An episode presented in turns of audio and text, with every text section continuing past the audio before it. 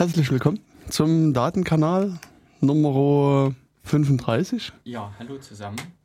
Jörg ist auch wieder an meiner Seite, genau. Also wie ihr es schon hört, sind wir heute zu zweit. Genau. Wir sind heute wieder ähm, untereinander, also ohne Gast dieses Mal. Wer ähm, bin ich zu hören? Ja. Du bist ein bisschen leise, wenn ich das so also, richtig sehe. Oder wird es damit? Bing, bing, bing, bing. Ja, jetzt wird es besser. Ja? Jetzt hört man Jörg. Ah. Okay. Hallo Jörg. Hallo zusammen. Dann war ich wahrscheinlich bisher nur, ah, jetzt höre ich mich auch etwas deutlicher. Mhm. Ähm, war ich bisher wahrscheinlich nur diese Stimme im Off. Genau. genau, also der heutige Datenkanal ähm, soll sich wieder mit einem etwas technischeren Thema beschäftigen. Wir hatten uns jetzt auf die Frage nach den System Calls geeinigt. Genau, also, nach System aufrufen. Äh, aber bevor wir richtig loslegen können, muss ich mich, glaube ich, erstmal entschuldigen, ah. weil es gibt schon einige äh, Bedürftige da draußen, die ganz dringend noch quasi auf die Sendung Nummer 34 warten. Aber die, die schlummert noch in meinem Rechner, die äh, habe ich also noch nie, nie geschafft, fertig zu machen. Zu bearbeiten. Das mag vielleicht in dem Sinne auch gerade die Ermunterung zu sein, äh, uns live zu folgen. genau, also es gibt ja auch einen Livestream, der auf der Homepage verlinkt ist, auf datenkanal.org.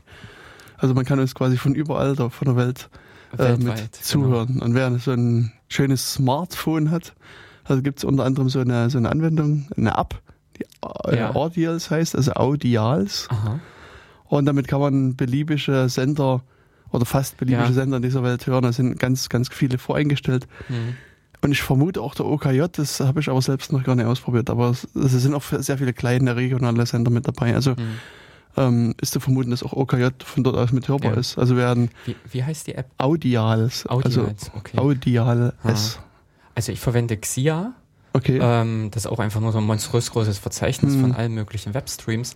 Und äh, da lässt sich es aber auch selbst einrichten. Also da okay. habe ich kurzerhand den hm. Stream vom OKJ Ja, das, genau. ich denke, das geht hier genauso. Hm. es gibt auch als äh, unter, also unter Linux zumindest äh, Guaya Deck. Mhm. Also Deckwe, also Q UE am Ende geschrieben. Mhm. Und das hat auch eine unendlich lange Liste von diversen Webradiostationen in der Welt und da kann man halt auch OKJ quasi nach der Installation direkt hören. ja. Und man es halt noch finden. Und das ist, also das Programm hat auch so eine Anbindung nach, an, an Jamento und an diverse andere Seiten. Also oh, das ist schon. Das ist natürlich cool. Genau, nicht schlecht. Mhm. Ja, also in dem Sinne äh, gibt es uns natürlich live, aber äh, auch als Konserve zum Nachhören. Genau, das wird also demnächst passieren, wollte ich nur sagen, die 34er Sendung wird demnächst kommen und dann halt danach halt auch die äh, Sendung Nummer 35. 30. Also ich war halt letzte Woche komplett unterwegs und da war eigentlich meine Hoffnung, dass ich das schaffe, so irgendwie ah. im Bahn, Flugzeug, Hotel, mhm. irgendwo das zu machen, aber mhm ja. Naja. genau, der Plan ist nicht unbedingt äh, immer dann. Genau, genau. Also das, was ich irgendwie nie realisiert hatte, dass die ganzen innereuropäischen Flüge mittlerweile einfach nur noch Sardinenflüge sind, also so Sardinenbüchsen. Das ist mir das, also jetzt vor kurzem schon mal ja. aufgefallen, als ich in Spanien war. Da, da war das also unglaublich eng. Da dachte ich, okay, es liegt an der Fluglinie. Das war halt irgendwie so eine Billigfluglinie. Und diesmal war es eine größere Fluglinie, aber auch die hatte irgendwie, also. Okay. Äh, so, also demnächst dann im Stehen und mit Griff. Ja, oben. ja, also das würde ich bevorzugen oder, oder da kann man sich zumindest vielleicht irgendwie bequem in die Ecke setzen und dann seinen Datenkanal bearbeiten. ja. Genau, also Systemcalls. Jetzt, jetzt können wir zum Thema kommen. Ah, ja, na gut sein. Es sei denn, das du hast noch was ganze anderes. organisatorische Vorgeplänke, nö, in dem hm. Sinne ähm, war jetzt nichts. Hm, das Einzige, was das, man vielleicht noch erwähnen könnte, hm. dass, dass Thüringen äh, heute sozusagen oder dass die vielleicht künftige Regierung einen, einen Koalitionsvertrag eingelegt hat. Aber das ist halt auch vor drei Stunden passiert und ähm, hm. ich weiß nicht, ob du den schon mittlerweile schon gelesen hast. Also. Ich habe auch nicht gelesen. Also ich hatte nur so im Netz gelesen, dass er, also aus sozusagen der Sicht, die uns vielleicht interessiert, aus der netzpolitischen Sicht, sehr mhm. progressiv ist, also einer mhm. der, der, besten sozusagen, die bisher von dem Bundesland vorgelegt worden mhm. sind. Und vielleicht kann man das auch in späteren Sendungen mal auswerten und mal gucken, was da eigentlich drin steht und, und was das vielleicht für uns bedeutet. Aber das ist jetzt hm. zunächst erstmal Zukunftsmusik. Hm. Ja gut, aber im Prinzip so, wie wir auch hier äh, ein aktuelles Thema dann aufgreifen können, äh, so hm. sind es auch für mich oftmals irgendwie so die Themenideen oder sowas, die mir durch den Kopf schwirren oder kommen. Ja. Und so waren eben auch die System Codes, äh, dass ich bei äh, LWN, also der Linux Weekly News Webseite, die immer recht qualifizierte technische Artikel mitliefern. Eben unter anderem auch eine, äh, naja, eine zweiteilige Artikelserie gelesen hatte über die System Calls. Also um die Fragestellung, ah, ja gut, was ist das? Aber im Prinzip äh, auch im Rahmen der Linux äh, Thematik des äh, Linux-Kernels, wie ist das Ganze umgesetzt? Also was hängt im Prinzip alles daran, damit im Prinzip so ein System Call am Ende zu einem Ergebnis führt. Und da ist natürlich, also der Begriff System Call ist jetzt nicht gerade irgendwas, was man äh, überall oder permanent liest. Es ist in dem Sinne jetzt nicht äh, ein direkter Aufruf, den man zum Beispiel in der libc tätigt als Programmierer, sondern es ist äh, eher ein, äh, ein dahinterliegender Mechanismus für die Kommunikation des äh, Userland, also der ganz normalen Anwendungsprogramme mit dem Linux-Kernel. Und das ist ja mehr oder weniger dem Ganzen geschuldet, dass wir da an der Stelle eine Trennung brauchen oder dass die sich da an der Stelle ergeben hat. Aber warum brauchen wir denn eine Trennung? Also ich meine, als, als Programmierer genau. würde ich sagen, was soll denn der ganze Quatsch? Wenn ah. ich eine Datei haben will, dann habe ich genug Ahnung, die mir von der Festplatte zu kratzen und die anzuzeigen. Und da brauchst du keinen Kernel und keinen, keinen anderen, keine andere Pille-Palle-Zeug. Ähm, ja, also in dem Sinne, äh, wenn du, äh, ja, also da, du bist so gut, du wirst, du wirst das hinkriegen. ich wollte schon Aber der andere, Nee, ähm, es ist ja im Prinzip dem Ganzen, äh, wenn man so diese wirklich abstrakte Theorie hernimmt und sagt, von der von Neumann-Architektur her, wir haben einen Rechner, ein System, wir haben unsere Einheit, äh, die die Befehle verarbeitet, also unser äh, Prozessor, und wir haben dazu den Arbeitsspeicher. So. Ähm, dann ist das natürlich alles äh, zentriert auf ein Modell, wo ich genau eine Aufgabe ausführe. Wenn ich dann im Prinzip auf sowas hinausgehe, wo dann mehrere Prozesse, und das haben wir in dem Sinne auf jedem normalen Betriebssystem, dass an der Stelle einfach ein Prozess sich um die Verwaltung, äh, um die Anmeldung kümmert. Ein Prozess äh, auch auf einer, einer, normalen grafischen Oberfläche. Ich habe parallel mein E-Mail-Programm unter Umständen laufen. Ich habe mein äh, den Browser laufen zum Surfen, vielleicht noch ein Schreibprogramm und solche Dinge. Also es läuft am Ende auf eine mehr Prozessor, äh, mehr Prozessfähigkeit hinaus des Systems. Und ähm, dann kommt die große Frage auf, wie sehr kann ich den anderen vertrauen? Also im reinen Sinne, also unter DOS zum Beispiel, äh, da hat man im Prinzip äh, dem Nachbarn getraut. Da waren, haben sich alle im Prinzip den gleichen Arbeitsspeicher mitgeteilt, so in einem ganz billigen Stadium, wo das ganze System anfährt, ist es so einfach, dass sich alle, äh, dass es nur im Prinzip eine Welt gibt. Aber das ist unterm Strich ja nicht äh, das, was man haben möchte.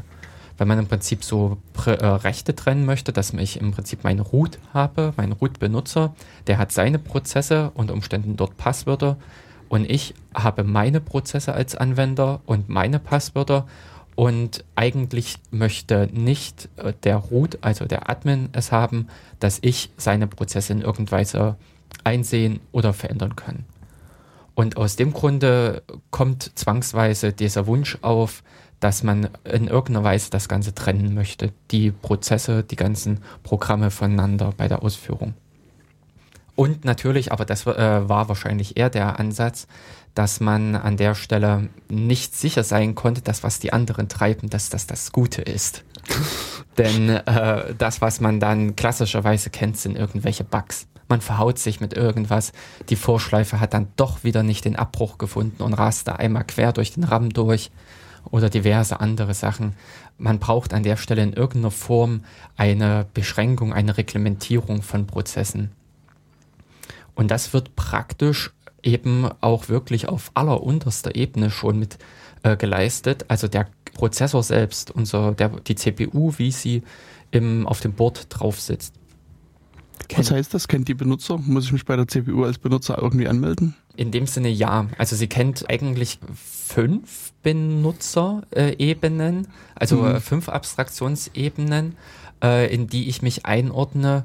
Die Benutzer, wie wir sie jetzt bezeichnen, in dem Sinne nicht. Das, mhm. Also sie weiß, die CPU weiß nicht, dass ich der Benutzer Jörg bin oder sowas und weiß auch nicht, wer Root ist und alles. Aber die weiß halt, dass du äh, dass du sozusagen große Rechte hast oder eben genau. kleine Rechte. Ja, genau. Das ist aber mal vereinfacht. Ja, nee, aber so ist es mhm. ja, genau.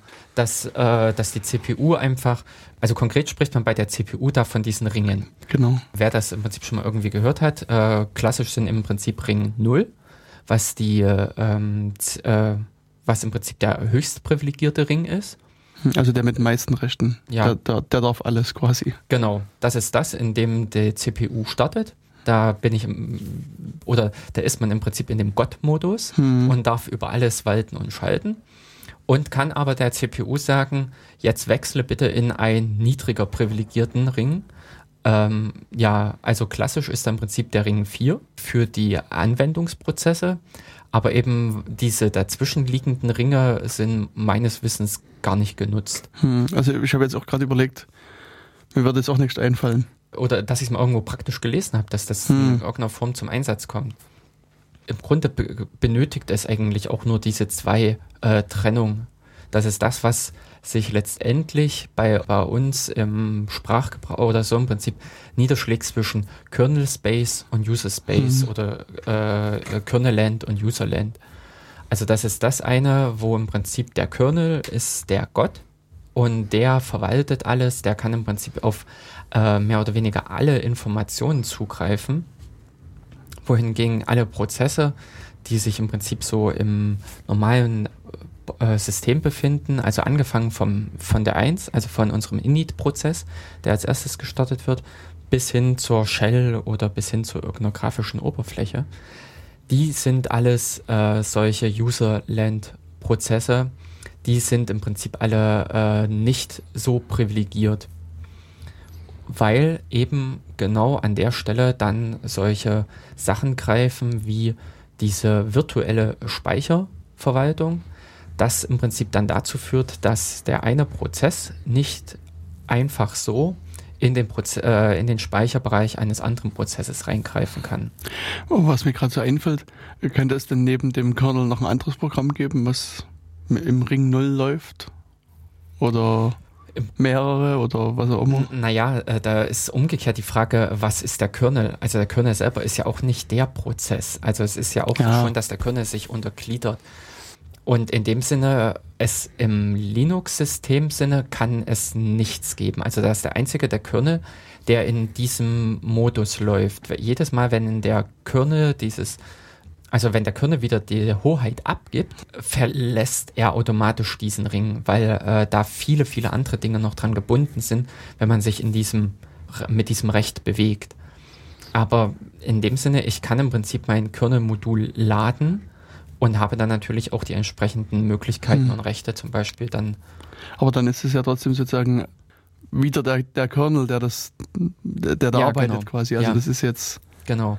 Ja. Also letztendlich diese Trennung, ja, die ist mhm. an der Stelle einfach es äh, praktisch könnte man sagen, es gibt nur den einen Gott. Mhm, genau. Aber das heißt sozusagen, wenn ich das richtig verstehe, ist es so, dass äh, wenn jetzt der Kernel läuft, läuft er sozusagen nicht immer in Ring 0, sondern auch manchmal in Ring 4. Nee, das schaltet er im Prinzip nicht wieder äh, um, weil okay. das eigentlich auch äh, da werden wir später mal noch dazu kommen. Perf also äh, von der Performance, von der Geschwindigkeit her ist das ungünstig. Hm. Ähm, das ist dann äh, äh in die Richtung gehen, dass diese System Codes auch äh, was kosten. Von der Seite her, wenn im Prinzip der Kernel einmal oder wenn dieses ganze System wieder umgeschalten hat, in den anderen Ring, dann wird es auch dort bleiben. Okay. Dann wird es im Prinzip auch dort noch weiterhin arbeiten. Äh, also es hat im Prinzip Zugriff auf viele, viele Sachen. Also unter vom Speicherbereichen im Prinzip her, äh, denn im Grunde das, womit eigentlich die CPU arbeitet, ist Arbeitsspeicher. Das, äh, die CPU greift nicht direkt auf eine Festplatte zu, die CPU greift nicht direkt auf Geräte zu und ähnliches. Also Geräte ist so ein bisschen bedingt. Mm, ich denke, hm. muss gerade so an Swap-Speicher denken. Und wenn Gra der greift die CPU auch nicht zu. Ja, warum nicht? Weil äh, Swap ist ja auch im Prinzip der RAM. Also letztendlich die Operation, mhm. die ich habe, ist, die Festplatte anzuweisen, einen Datentransfer okay, durchzuführen. Ja, ja, insofern hast du recht. Ja, äh, stimmt. Genau. Mhm. Also das, äh, mhm. die Befehle, die ich äh, vom Prozessor gegeben bekomme, äh, extrem ist es bei äh, diesen RISC-Architekturen, mhm. die als reine Load-and-Store-Architekturen ausgelegt sind. dass diese auch äh, richtig nur äh, solche Befehle auf den, äh, für den Speicherzugriff zulassen. Also dass ich an der Stelle wirklich nur sagen kann, ähm, kopiere den Inhalt von Speicheradresse so und so in äh, Register so und so und am Ende rechnet der Rechn äh, der, die CPU mit dem Inhalt dieser Register. Oder bei, ich sage jetzt mal wie bei dem Intel, bei der Intel-Architektur zum Beispiel, also bei so einer CISC-Architektur, dass diese äh, auch etwas komplexere, etwas umf äh, andere Befehlssätze kennt, wo sie dann unter Umständen auch direkt mit RAM-Inhalten rechnen kann, die dann auf magische Weise in die Register geladen werden. Ja. Kannst du nochmal irgendwie einen Unterschied erklären für den Zuhörer da draußen, was RISC und CISC und MISC und PISC und sonst was ist? ähm, also sind im Prinzip diese zwei äh, Dinge, äh, oder historisch gesehen, hat sich, äh, wurden halt die Rechner irgendwann entwickelt und ähm, aus Performancegründen hat man dann angefangen und hat immer mehr Logik in diese CPU reingesteckt, also dass diese, dass dieses Ding richtig gut rechnen konnte. Problem war im Prinzip äh, damals RAM, beziehungsweise auch die Kommunikation vom RAM mit der CPU. Das heißt, man wollte in möglichst kleinen Anweisungen möglichst große, komplexe äh, äh, Anweisungen, äh, also möglichst kleinen Dateneinheiten, komplexe Anweisungen übermitteln. Was dann zu diesen äh, Komplexoperationen geworden ist. Also CISC heißt Complex Instruction äh, äh, System Call. Nee, äh, nee, es ist kein System Call. Würde gerade so gut passen. Ähm, äh, mal, RISC ist ein Reduced Instruction äh, Instruction Set Computer. Ich glaube, das C steht für den Computer. Äh, und auf alle Fälle, äh, dieses, es hat sich im Prinzip dahin entwickelt, dass diese äh, komplexen äh, Anweisungen, was im Prinzip bis zu sowas krassen geht wie eine Vorschleife. Also, dass man auf dem Intel, und das äh, gibt es auch, glaube ich, jetzt noch, dass die äh, eine Anweisung, wo man sagen kann, äh, die Zählervariable steht in Register so und mhm. so, äh, du sollst inkrementieren nach Register so und so und so weiter. Also, dass so ein komplexer Befehl komplett in einer Assembler-Anweisung okay. drin steckt und was dann im Prinzip die CPU ausführt. Äh, das ist dann zu irgendeinem äh, absoluten Wildwuchs geworden. Ich glaube, die Intel-Architektur mhm. umfasst äh, 500 äh, Assembler-Anweisungen. Und ah, Jens hat es nebenbei uns geöffnet. Genau, Reduced Instruction Set Computer oder Ge Computing. Genau, das ist im Prinzip der RISC und CISC ist im Prinzip diese äh, Complex. Complex Instruction Set. Also, dass genau solche Befehle da enthalten sind oder im Prinzip lade von Speicheradresse so und so, addiere dann das, was da in Register so und so steht, multipliziere das mit 7 und hinterher kopiere es an äh, ja, dass dann derartige Anwendungen, weil sie damals in irgendeiner Weise sinnvoll häufig mhm. genutzt mhm. wurden und so weiter, wurden sie direkt in der CPU implementiert. Das ist zum Wildwuchs geworden. Am Ende sind nur noch ein Bruchteil davon tatsächlich genutzt worden. Zumal dann auch viele Programme nicht mehr von Hand geschrieben wurden, sondern durch Compiler generiert wurden, die sich mit, mit diesen komplexen Anweisungen überhaupt nicht auskannten, die überhaupt nicht generieren konnten aus den Hochsprachen heraus. Und äh, es gab dann in den 80er Jahren da die gegenläufige äh, Entwicklung, dass man gesagt hat, back to the roots, wir gucken wieder, dass wir äh, das tun, was wir können und machen da im Prinzip ein reduced, also eine abgespeckte äh, Anweisungsmenge. Genau, also RISC in dem Fall dann. Genau. Also du hast die ganze Zeit halt jetzt von CISC gesprochen. Ich glaube, am Anfang hätte man ja. das so ein bisschen irritiert. Genau. Also so bisher war das die, ja mhm. genau, bisher war das CISC und jetzt kommst du zu RISC. Genau. So von der historischen Entwicklung her. Genau. Also RISC ist im Prinzip dann hinterher so als eine gegenläufige äh, Strömung entstanden mit aber auch wiederum anderen Ansätzen schon drin, denn äh, eben in diesen ich muss mit möglichst wenig Daten äh, oder mit möglichst wenig Informationen möglichst viel dem Prozessor sagen, hat man auch solche lustigen Sachen eben wie Speicherzugriffsoperationen gleich mit reingepackt in derartige. Anweisung. Mhm. Da äh, hat man auch dann an der CISC, äh, nee, an dieser RISC-Architektur einen Bruch begangen und hat da gesagt, man macht eine richtige Load-and-Store-Architektur. Das heißt im Prinzip, wenn ich die Kommunikation mit dem Arbeitsspeicher aufnehmen möchte, muss ich das explizit tun. Ich muss dort, also ich habe nicht so eine indirekte äh, Speicherzugriffsmöglichkeit, sondern äh, ich muss das immer explizit formulieren. Ich habe einen Load-Befehl und ich habe einen Store-Befehl. Mal platt gesprochen. Also es gibt natürlich davon mehr äh, für die diversen äh, Größen, also Datengrößen, 8-Bit, 16 und so weiter und ähm, auch äh, mit Veränderungen allem, das hat sich auch nicht ganz so super rein durchgehalten. Also die, äh, da wo man heutzutage noch von RISC-Prozessoren spricht, äh, von einem Power-Prozessor, von einem ähm, äh, na, von einem MIPS oder von einem ARM zum Beispiel, das, äh, da sind dann auch unter Umständen noch äh, mit Speicherzugriffsoperationen in anderen Anweisungen enthalten. Aber es ist wesentlich zu erkennen, dass das nicht in dem Ausmaße miteinander verflochten ist, wie es einfach bei einem Intel äh, der Fall ist.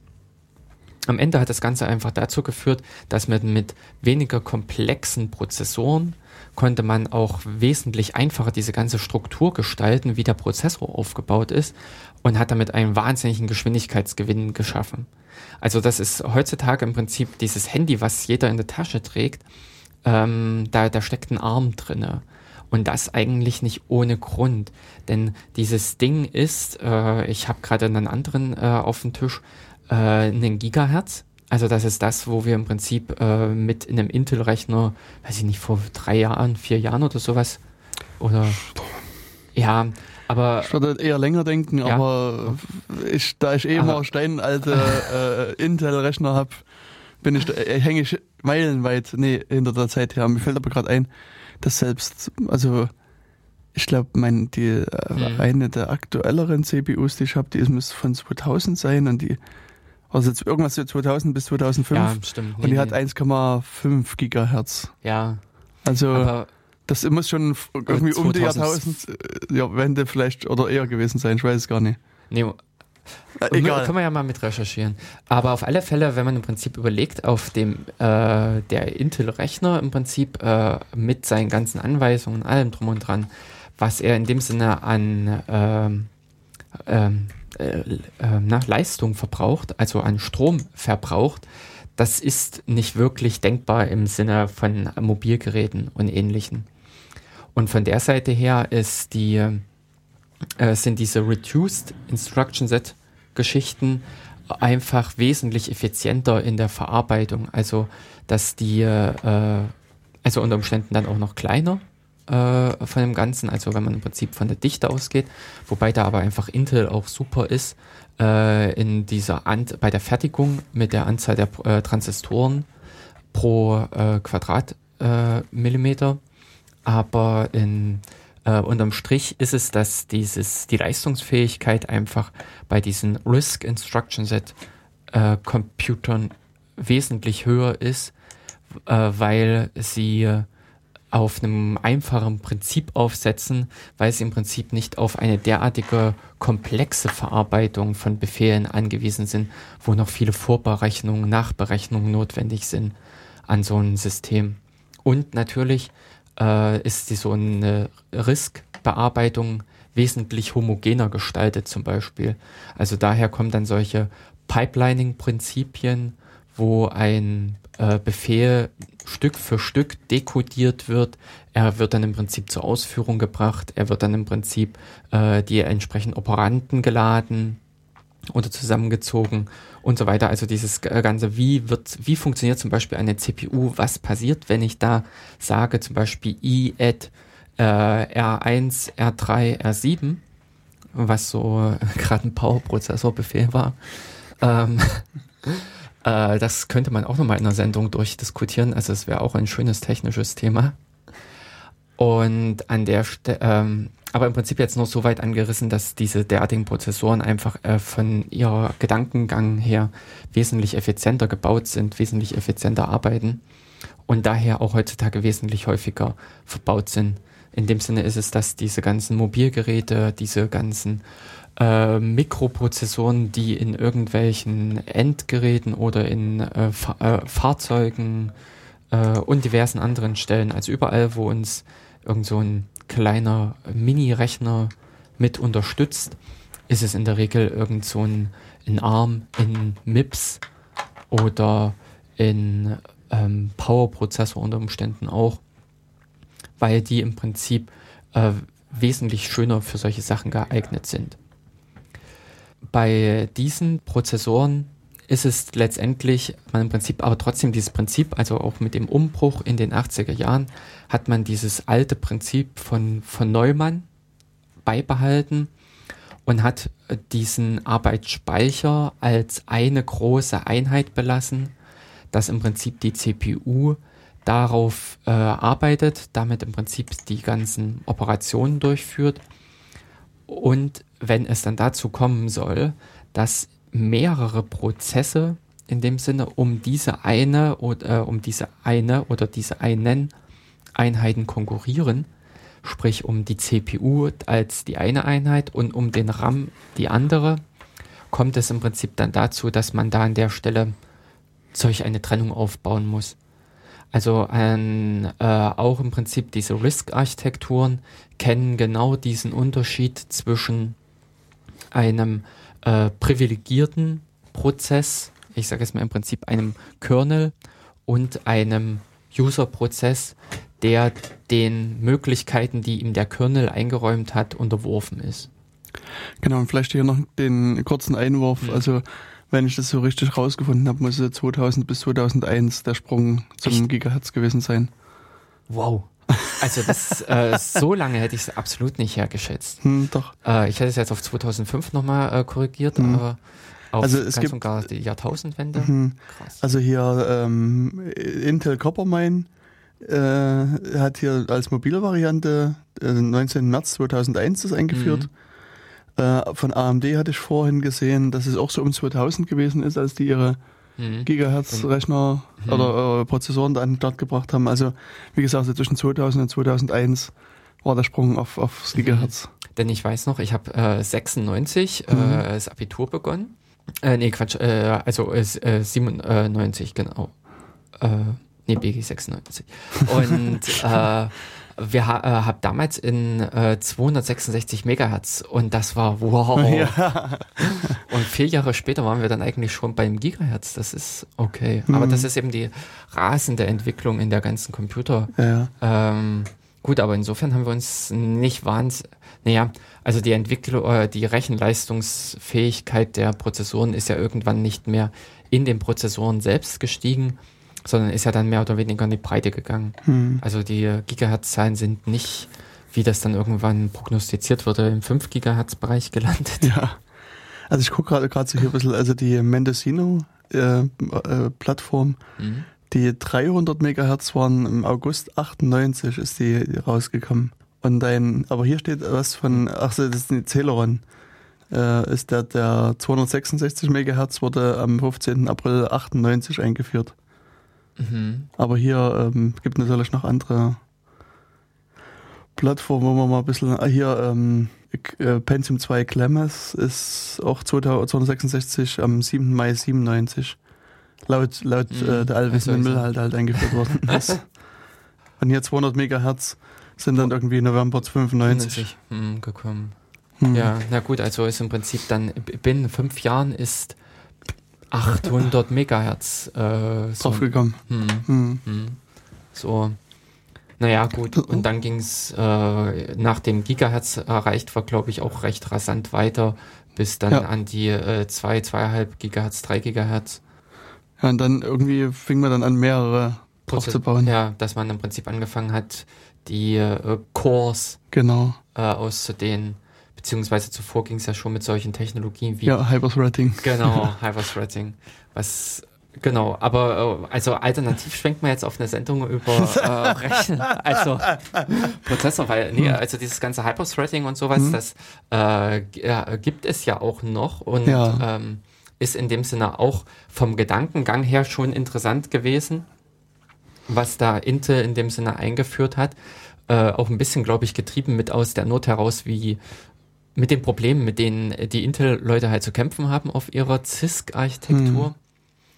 Ähm, ja, oder wir versuchen jetzt doch nochmal. Ja, ja, wir machen den, den, äh, den Schwenk wieder. Ich meine, wir können ja zur Entspannung mal ein bisschen Musik einspielen. Da können wir unsere Kehle nochmal und das Gehirn nochmal durchspülen. Und ähm, danach ähm, machen wir dann weiter mit dem äh, Syscall-Thema. Da verzetteln wir uns hier nicht. Ja, und was ähm, haben wir heute an Musik hier? Das ist noch so ein, sind noch ein paar alte Erbstücke von New York. Ähm, And the Story Goes ist der Titel. Und ähm, der Interpret heißt Young In. Wir gucken Schon mal, was das ist. Genau. Äh, lassen wir uns überraschen. Viel Spaß genau. beim anderen.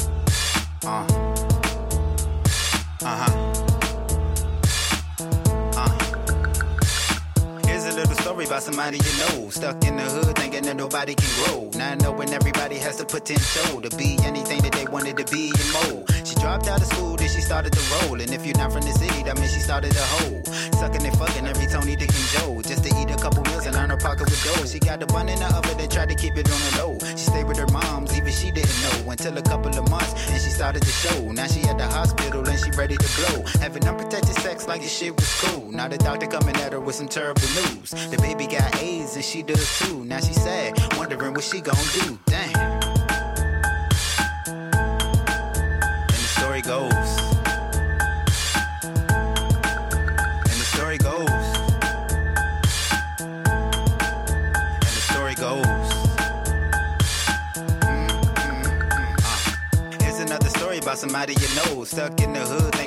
Nobody can grow. Not knowing everybody has the potential to be anything that they wanted to be and more. He dropped out of school cause he wanted to dough. Now the homie on the block singing coke and dope. Now he's fresh to death with a couple of hoes. Got himself a little whip and a big bang roll. Now we all know the end to the story too well. There's only two places to end up, either dead or in jail. Skinny little dude, younger body was frail. So the Glock that he had, it was tightly held. Niggas been plotting and watching this move. Pete daddy be alone while his fam in school. Kicked down the door, told the younger don't move. Now his brain fragments in the family room. Damn.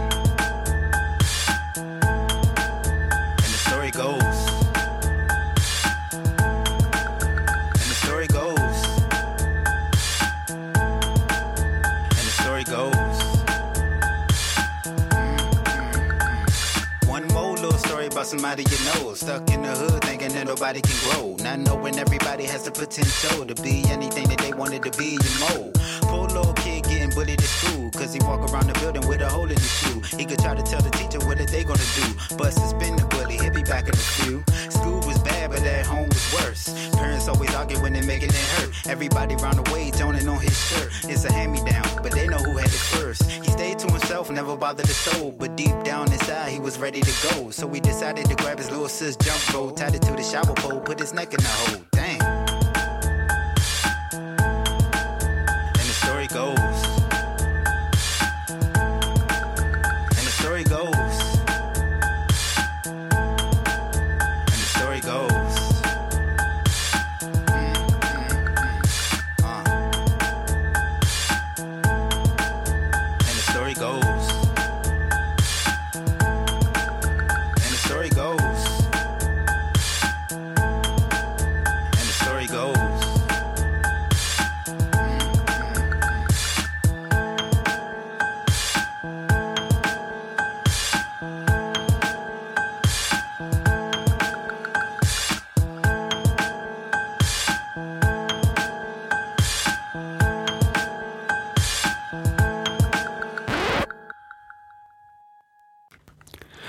Sind wir wieder zurück an den Mikrofon.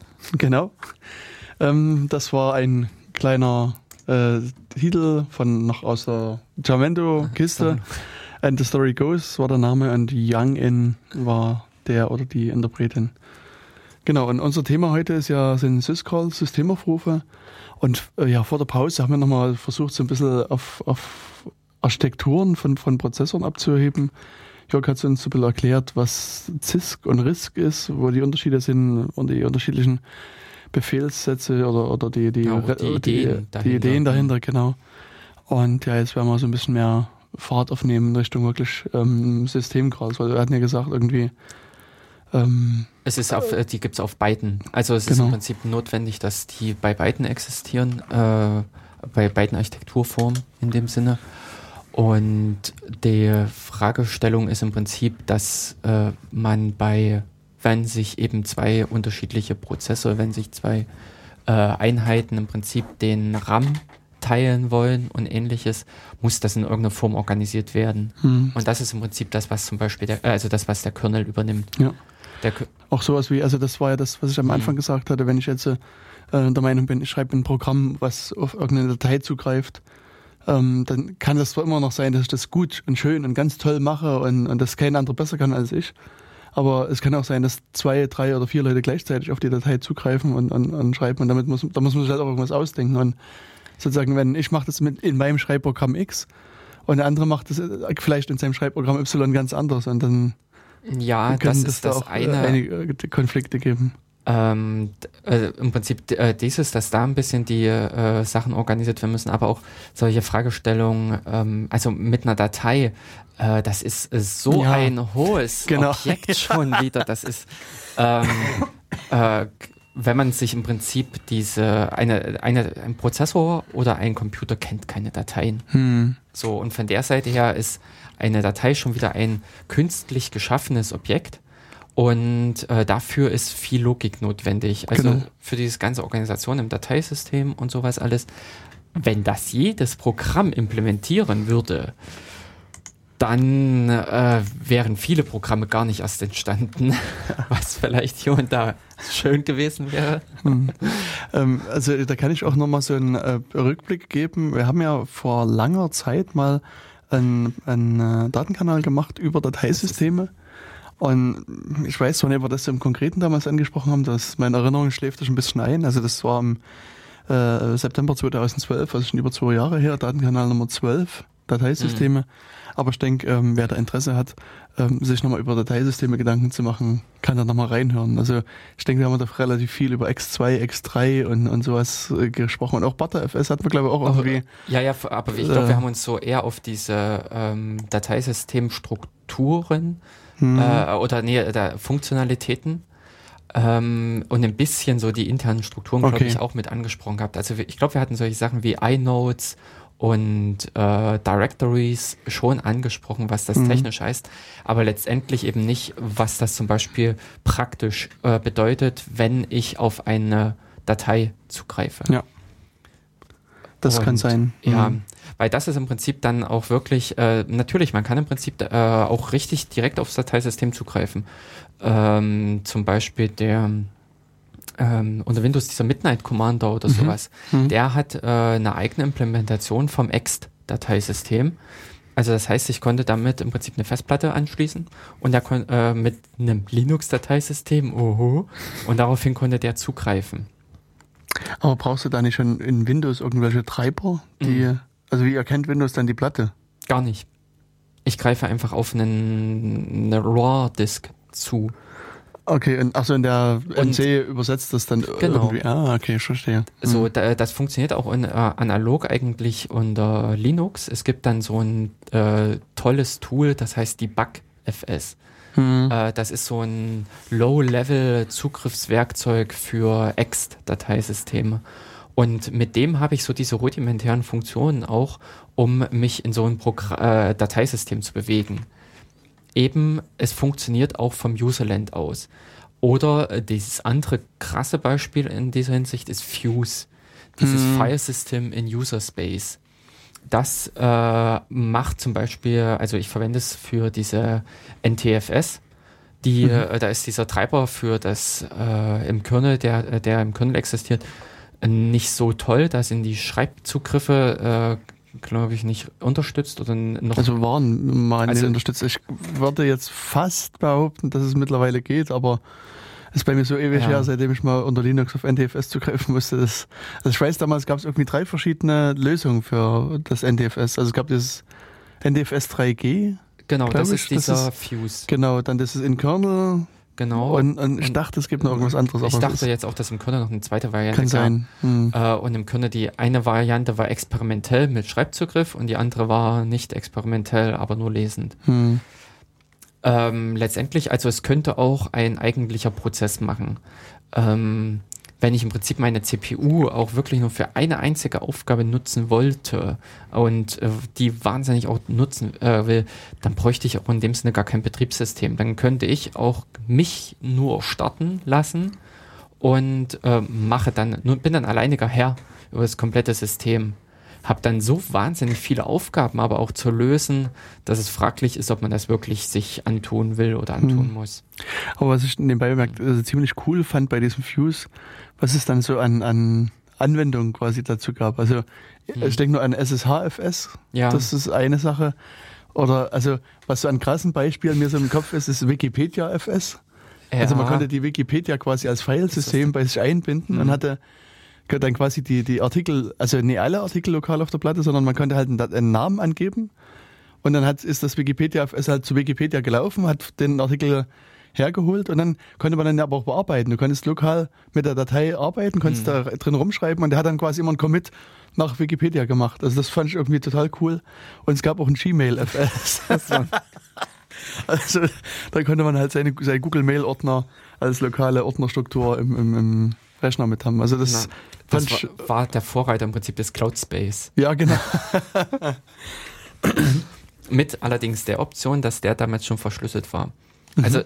Na doch, dieses Gmail-FS war ja nur äh, die Megadatei im Gmail-Dings, die aber ja. dieses Blob-Ding, hm. was da einfach nur drin rumkullerte.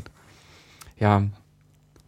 Und ähm, ja, in dem Sinne, es lassen sich äh, diverse Operationen, wo man sagt, das macht der Kernel, aber auch zum Beispiel im Users Land erledigen. Ja. In dem Sinne, ja. Und das ist ja eigentlich auch das Ziel, ähm, also wenn ich so noch mal kurz wieder so, ja, eine, ja. so eine kleine Ecke äh, äh, laufen darf, dass, dass der Kernel eigentlich weniger Aufgaben immer macht. Also es gab ja so irgendwie 91, 92, ich glaube 91 muss es gewesen sein, diese große Diskussion, dass Linux ja absolute Scheiße ist, weil es kein sogenannter Mikrokernel ist. Ähm, und also der, der Herr Tannenbaum, da den Linux Torvalds sehr niedergemacht hat, ähm, wegen eben dieser Geschichte, dass, dass der Kernel halt hier so ein, eben nicht die modernsten, neuesten äh, ähm, Ansätze fährt. Und also Microkernel ist halt die Idee, dass quasi nur minimalste, also minimalste Befehle oder also ein kleinstmögliches, kleinstmögliche Menge an Befehlen im, im äh, Ring Null sozusagen läuft und möglichst viel im, im User Space. Also man mhm. sieht es eben an Minix. Also Minix ist so das, mhm. das Betriebssystem, was von Tannenbaum kommt was eben so auch damals der Grund für, für Linus Torvalds war, überhaupt Linux zu entwickeln, weil eben Veränderungen in, in Minix reinkamen. Ähm, hat er dann eben sich hingesetzt und Linux entwickelt und mittlerweile ist aber wirklich so, dass Minix weiterentwickelt wird und es gibt irgendwie Minix 3 ist gerade so die mhm. aktuelle Variante und die ähm, forschen sehr viel an diesem Microkernel und, und ändern wirklich sehr viel dran und, und es gibt auch wirklich diverse Leute, die das als, als System wirklich im Einsatz haben. Mhm. Ähm, also das ist äh, von äh, der Linux-Kernel ist eben eher monolithisch, so ein genau. Klumpen, äh, der in sich seine Welt bildet und wo man im Prinzip in dieser Welt auch untereinander im Prinzip Vertrauen schenkt. Das ist so ein bisschen dieser Ansatz, dass man das bei einem Microkernel an, äh, nicht macht, sondern da hat man dann wirklich nur einen ganz schlanken äh, Kern, der sich um Nachrichtenkommunikation, also das ist so ein bisschen diese Microkernel-Dinger, mhm. arbeiten dann auch immer mit dem Me äh, Message Pathing, dass im Prinzip die ganzen Komponenten untereinander sich gegenseitig Nachrichten schicken, dass man im Prinzip den Festplattentreiber als eine, äh, als einen Prozess betrachtet, inhaltlich. Dieser Prozess wird sich praktisch auch immer im Ring Null befinden. Ähm, es ist halt äh, echt da einfach nur eine andere Denkweise. Ähm, und dort dann, dass dann parallel dazu noch ein anderer Prozess liegt, der sich äh, um die Netzwerkgeschichten kümmert und so weiter. Es ist äh, strukturell einfach eine andere hm. Frage, wie man äh, rangeht. Beim Linux-Kernel ist es halt eher dieses klassisch monolithische äh, System. Ja, vielleicht alles so auch Themen mal für eine eigene Sendung, um das mal ein bisschen tiefgreifend zu beleuchten. Ja, und äh, mal über so verschiedene Konzepte und Ideen von Betriebssystemen zu reden. Oder auch nur über das, die Idee oder Konzept eines Betriebssystems. Da kann man wahrscheinlich auch schon eine ähm, bis mehrere Sendungen füllen. Äh, das, nee, ich glaube, äh, also im Grunde würde ich auch nur diese zwei äh, Konzepte benennen. Ich wüsste jetzt mhm. gar nicht, was so gar noch großartig existiert, neben einem Microkernel noch ja. als ähm, Dings, ähm, als monolithisch. Das Schwierige ist im Prinzip auch, äh, das hat sich verändert einfach mal. Also früher, ähm, äh, früher. Vor 100 äh, Internetjahren. Ja, genau äh, war es ja so, dass eigentlich auch der Kernel sich nicht äh, gezeigt hat im normalen PS. Also es gab da der Init-Prozess und fertig. Mhm. Da äh, hat man im Prinzip nur seine eigenen Prozesse alle gesehen, also die, die ernsthaft im Rahmen. Und irgendwann hat das mal angefangen mit diesen eckigen genau. Klammerprozessen. Genau. Und K. KDE. ja, genau. nee, das war noch ein Scherz. KDE ist natürlich äh, was anderes. Ja. Und äh, dass diese Prozesse, äh, dass der Kernel dann auch langsam angefangen hat und so dieses Prozessdenken, ja. weil das auch an vielen Stellen einfach von der Organisation her angenehmer ist mhm. und auch teilweise von der Verarbeitungsart und Weise, also Vorteile bringt von der Geschwindigkeit und solchen Sachen dann wiederum. Und daher, sagen wir mal so, bewegt sich einfach äh, auch dieser monolithische Klotz schon so in die Richtung einer Microkernel-Architektur, ähm, ich könnte aber jetzt nicht mal richtig den krassen Schnitt sagen, äh, wo der Unterschied ist. Also ich glaube, dieses Message Pathing ist äh, so ein klassisches Anzeichen von diesen ähm, von äh, einer Microkernel-Architektur. Okay.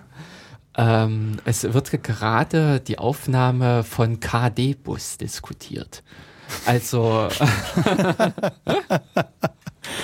ah das D-Bus-System, äh, so wie, wie es sich im Prinzip über die Jahre hin jetzt entwickelt hat. Also vielleicht eine ganz kurze Zwischenfrage, was mir jetzt gerade so einfiel, was ich auch noch nie ausprobiert habe, muss sagen, kann man eigentlich die, diese Prozesse killen? Kann man den irgendwie... Die können nehmen. Mhm, nee, das, mhm. weil das da, Wenn die mit in PS stehen, ich meine, die haben auch eine Prozess-ID. Die haben auch eine, die sind ja. auch als ein regulärer Prozess ja, eingetragen und die, äh, du kannst auch Informationen im gewissen Rahmen über die abfragen. Hm. Ähm, aber du kannst sie nicht in irgendeiner Weise, wenn sie böse sind oder hängen. Hm. Äh, du siehst auch regulär für zum Beispiel USB-Geräte, wenn du ein neues USB-Gerät hm. ansteckst, hm. kommt da ein neuer USB-Prozess hinzu. Okay. Und solche Sachen. Und du siehst auch zum Beispiel, wenn äh, Blockaden sind, also mhm. wenn der Zugriff aufs Netzwerk oder sowas, also auf, ich sag mal, auf NFS blockiert ist, dann hängt, dann steht dieser solche Prozess auch im Zustand D. Okay. Und äh, diverse andere äh, Sachen. Aber in äh, du kannst nicht dann sagen, wir kill 9 und dann ist dieses Ding weg. Ja. Äh, das, äh, so wie man es im Prinzip mit einem normalen Userland-Prozess machen kann. Mhm. Ja. Ähm, genau. Und ähm, ich hatte jetzt aber nur aber du, ja, du, wahnwitzige hm. Idee, wenn demnächst KD-Bus äh, Einzug hält, äh, dann hätten wir eigentlich die Infrastruktur genau für dieses Message Passing. Vielleicht will das ja Herr Pöttering so ein bisschen durch die Hintertür machen. Also das ist vielleicht das ist ein heimlicher Mikrokernel, weil er hat immer so kleine, schlanke Ding Programme, die er immer in die Menschheit reinwirft.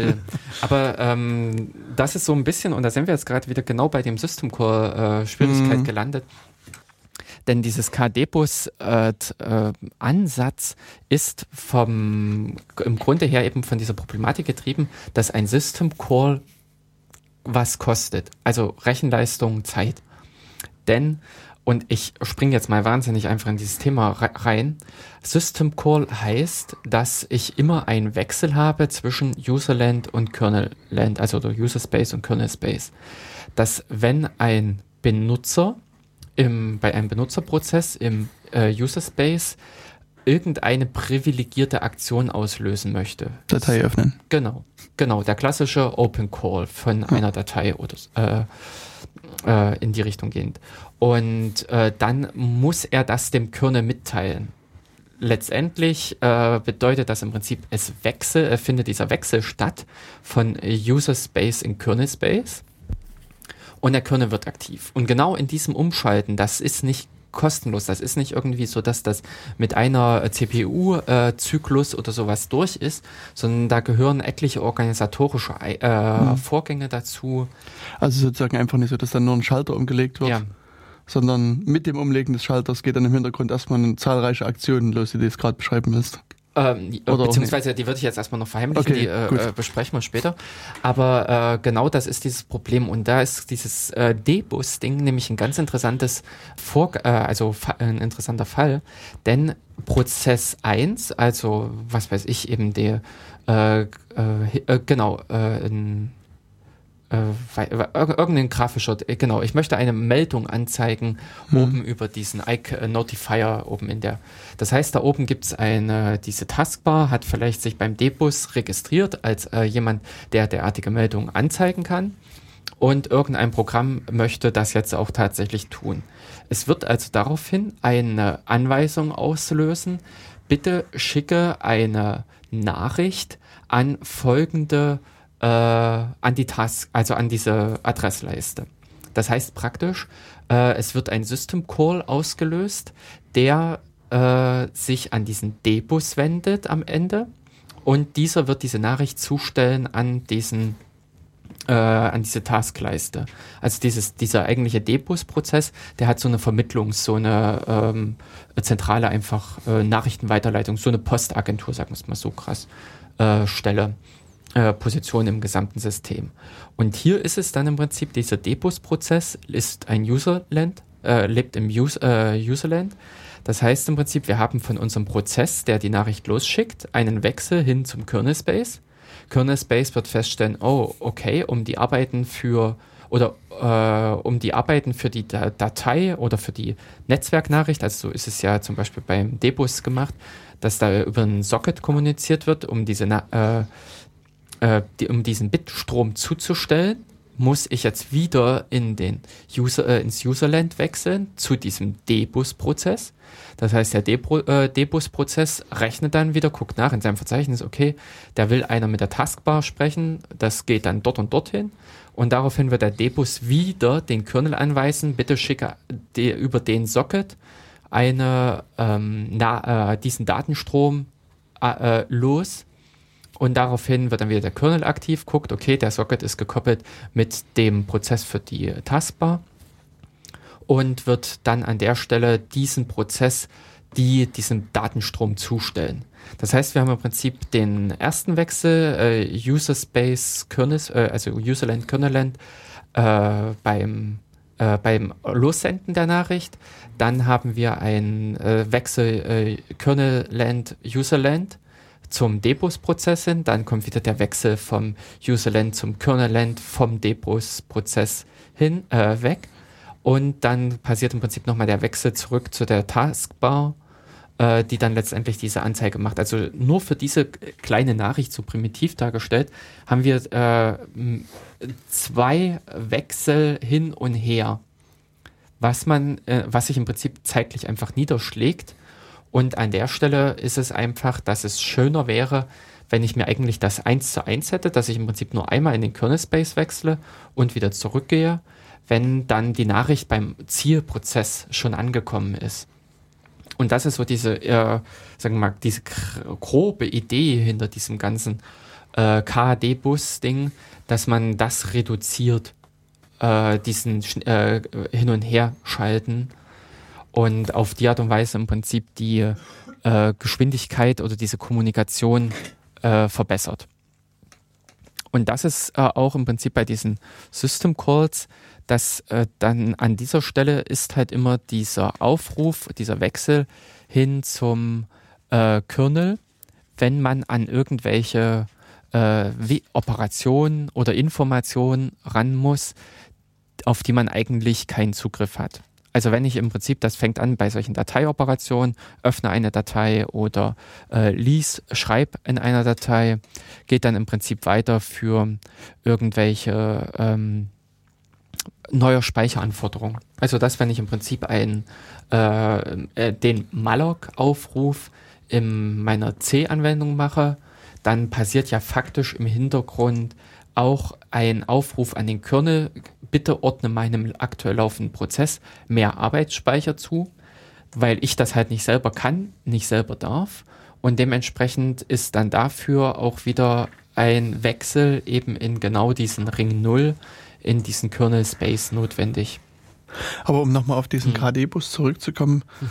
ähm, weil ich hatte noch vorher ja. gerade einen Frosch im Hals, musste den jetzt hm. erstmal runterschlucken und aufessen. Ähm, also jetzt, wenn man das Beispiel so hört, wäre es eigentlich sinnvoll, alles im Kernel Space laufen zu lassen, weil dann hast du keinerlei Wechsel mehr und ähm, dann ist doch alles gut. Also, und, naja. äh, also, Frage, das ist die Frage Nummer eins. Frage Nummer zwei, die sich mir stellt. Ich hatte den Eindruck, als du das vorhin erzählt hast mit dem KD-Bus, dass es eine ganz, sagen wir mal, kritiklos los abläuft, diesen äh, KD-Bus dann Kernel zu integrieren. ähm. naja, ähm, das, was ich letztens drüber gelesen habe, ist das auch mit einer Implementationsfrage. Also wie ist dieses Ding umgesetzt worden? Was äh, hängt da dran? Und ähm, da hing letztendlich auch mit die Diskussion dran, kriegen wir nicht was allgemein, äh, was abstrahiertes von diesem D-Bus hin, ähm, wo wir im Prinzip in eventuell auch noch andere Probleme gleich mit erschlagen können. Es kam wieder diese Android-Sache mit zur Diskussion. Die haben dort, ähm, mir fällt jetzt schlagartig nicht der Name ein, die haben aber dort auch so ein Bussystem implementiert, was auch ähm, äh, Schmerzen erzeugt, wenn man sich diesen Code irgendwie äh, nur nähert. Aber äh, sie haben es halt und es funktioniert und sie arbeiten damit und so weiter. Ähm, wäre im Prinzip die Hoffnung, ob man das eventuell zusammenführen kann. Also dieses, äh, dass es nicht sofort happy aufgenommen wurde, hatte einfach äh, eher die technischen und nicht die inhaltlichen Gründe.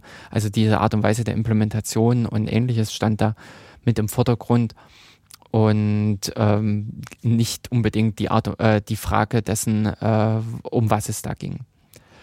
Und eine nee, hm? und äh, die erste Frage, warum wir nicht alles im Kernel äh, machen, naja, dann sind wir wieder genau äh, bei dem Ausgangspunkt, warum wir überhaupt das Ganze trennen.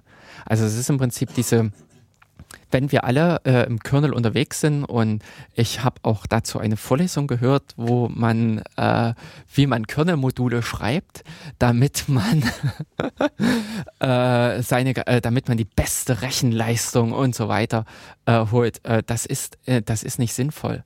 Also das sind, jed, also jeder, der in irgendeiner Weise ein Programm geschrieben hat, schon mal, und innerhalb von zehn Zeilen hat man irgendeinen Bug drinne und es ist einfach wahnsinnig hilfreich, diese ganzen Mechanismen, die da so über die Zeit hin sich gefunden haben, Speicherverwaltung, äh, das geht auch äh, noch, also äh, in diverse andere Zugriffs- und rechte Geschichten, Vereinfachungen und sowas. Es ist einfach günstiger. Man nimmt auch dieses ganze, diesen ganzen Overhead mit, weil es eben die Vorteile bietet. Und deswegen äh, wenn die Operation nicht wirklich zwingend triftige, super wichtige Gründe hat, in den Kernel zu gehen, dann eben in den User Space mit aber eben auch diesen Konsequenzen. Also das ist so ein bisschen schwierig. Das ist, äh, ich kenne da zum Beispiel auch so einen, äh, es gab, oder den gibt es auch noch, einen ähm, LIRC, also ähm, L-I-R Q, glaube ich. Nee, äh, LI. Also irgendein Chat-Ding? Nee, nee, nee, nicht genau, nicht dieses Chat-Ding. Okay. Äh, genau, das war nämlich das mit C. Das ah, ist okay. dieser, äh, sondern I, äh, äh, LIRQ und das ist dieser äh, Infrarottreiber.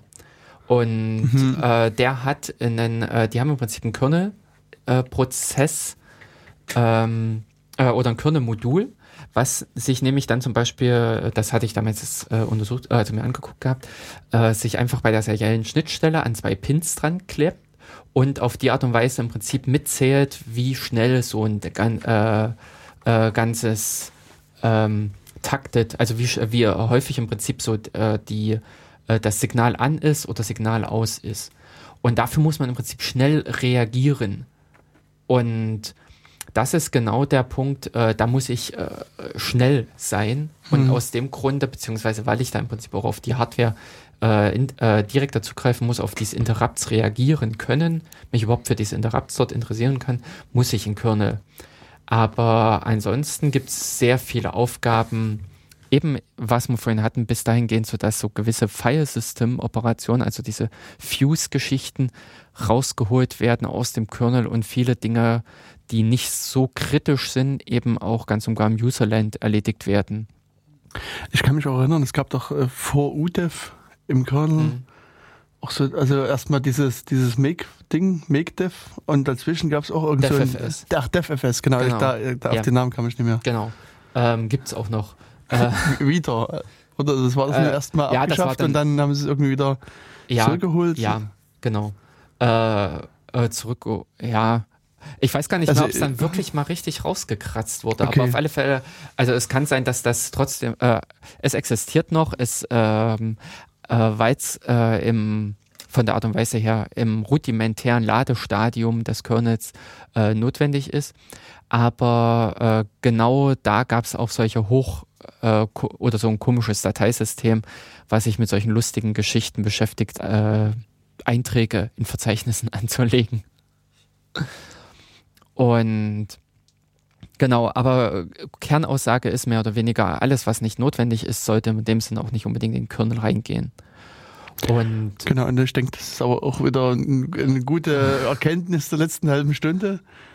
Ähm, ich würde gerne wieder kurz Musik einspielen, ähm, nämlich Turn Around and Rock Me von dem Künstler oder Künstlerin namens Person.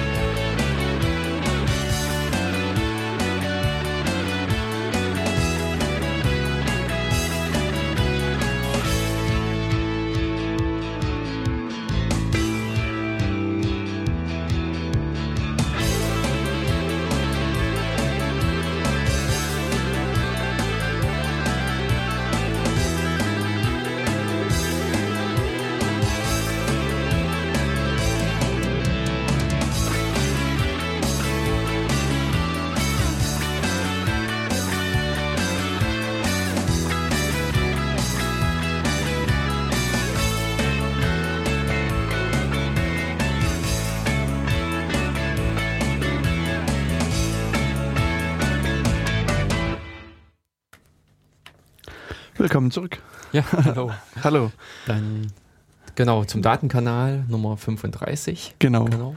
Wir wollten heute so ein bisschen über System Calls sprechen und ja, arbeiten uns so in Schlängellinien so langsam an das Thema ran. ran äh, das, beziehungsweise auch im Prinzip dieses Umfeld einfach mal mit erläutert. Also mhm. das ist, glaube ich, so ein bisschen dann, um das Ganze so inhaltlich auch einzubetten in den ganzen, äh, in das ganze Rahmenwerk, was denn da eigentlich so dranhängt, warum es eigentlich auch mit zu sowas kommt oder warum es notwendig ist, dass man das braucht. Und eben dann, was ich jetzt auch schon mit äh, äh, erwähnt, erläutert hatte, ist, dass ein System Call nicht gerade äh, eine Kleinigkeit ist. Das ist nicht gerade irgendwie so eine einzelne CPU-Anweisung, führe eine Addition durch oder mache ein ähm, ja, ähm, mache in äh, auf, äh, Speicherzugriff oder sowas, sondern da hängt mehr dran.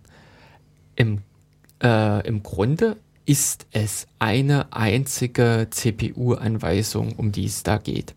Es ist im Prinzip, äh, dass an der Stelle auch äh, diese ganze System Call Geschichte irgendwie von der CPU unterstützt werden muss, um das Ganze überhaupt möglich zu machen.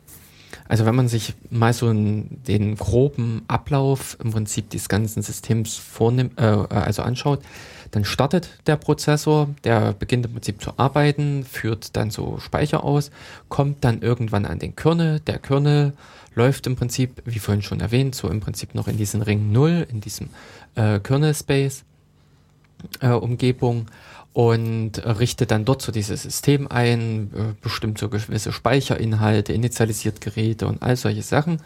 Dann kommt es dazu, dass äh, der aller, aller, allererste Prozess gestartet werden muss, der sich im Prinzip tatsächlich so mit den Benutzeraufgaben äh, befasst. Der Init-Prozess oder seit neuesten wurde der leicht umbenannt. Ähm, äh, aber wir reden im Prinzip über den Prozess Nummer eins, der da in dem Sinne gestartet wird vom Kernel.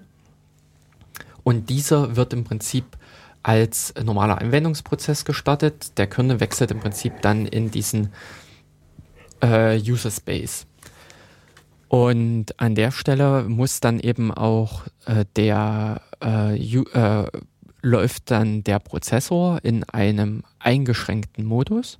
Also das ist das, was ich vorhin gesagt hatte, Ring 4 mit äh, äh, User Space und dass der dann in äh, dort seine Operation im Rahmen seiner Möglichkeiten, seine Rechte ausführen kann. Also sprich auf die Speicheradressen nur zugreifen kann, die ihm gehören. Darüber wacht richtig der Prozessor mit.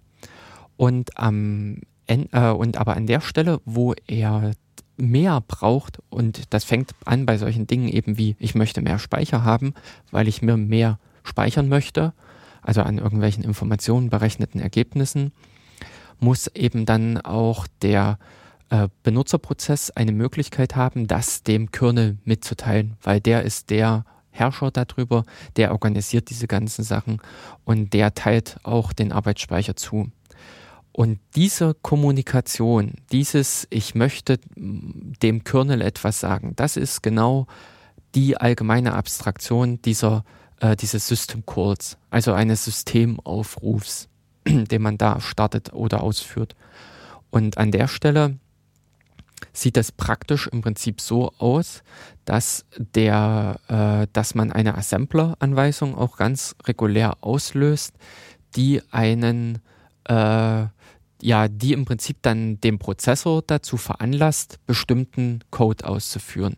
Also wenn im Prinzip das ganze System gestartet wird, wenn der Kernel das allererste Mal in dem Sinne aktiviert ist und er das System initialisiert, dann äh, muss er eine sogenannte ja, Interrupt-Tabelle äh, befüllen ähm, oder äh, Interrupt-Händler-Tabelle ist es ganz konkret. Das ist im Prinzip ein ganz bestimmter Speicherbereich, der festgelegt ist, wo der im Prinzip ist. Und dort schreibt der Kernel äh, diverse Adressen rein.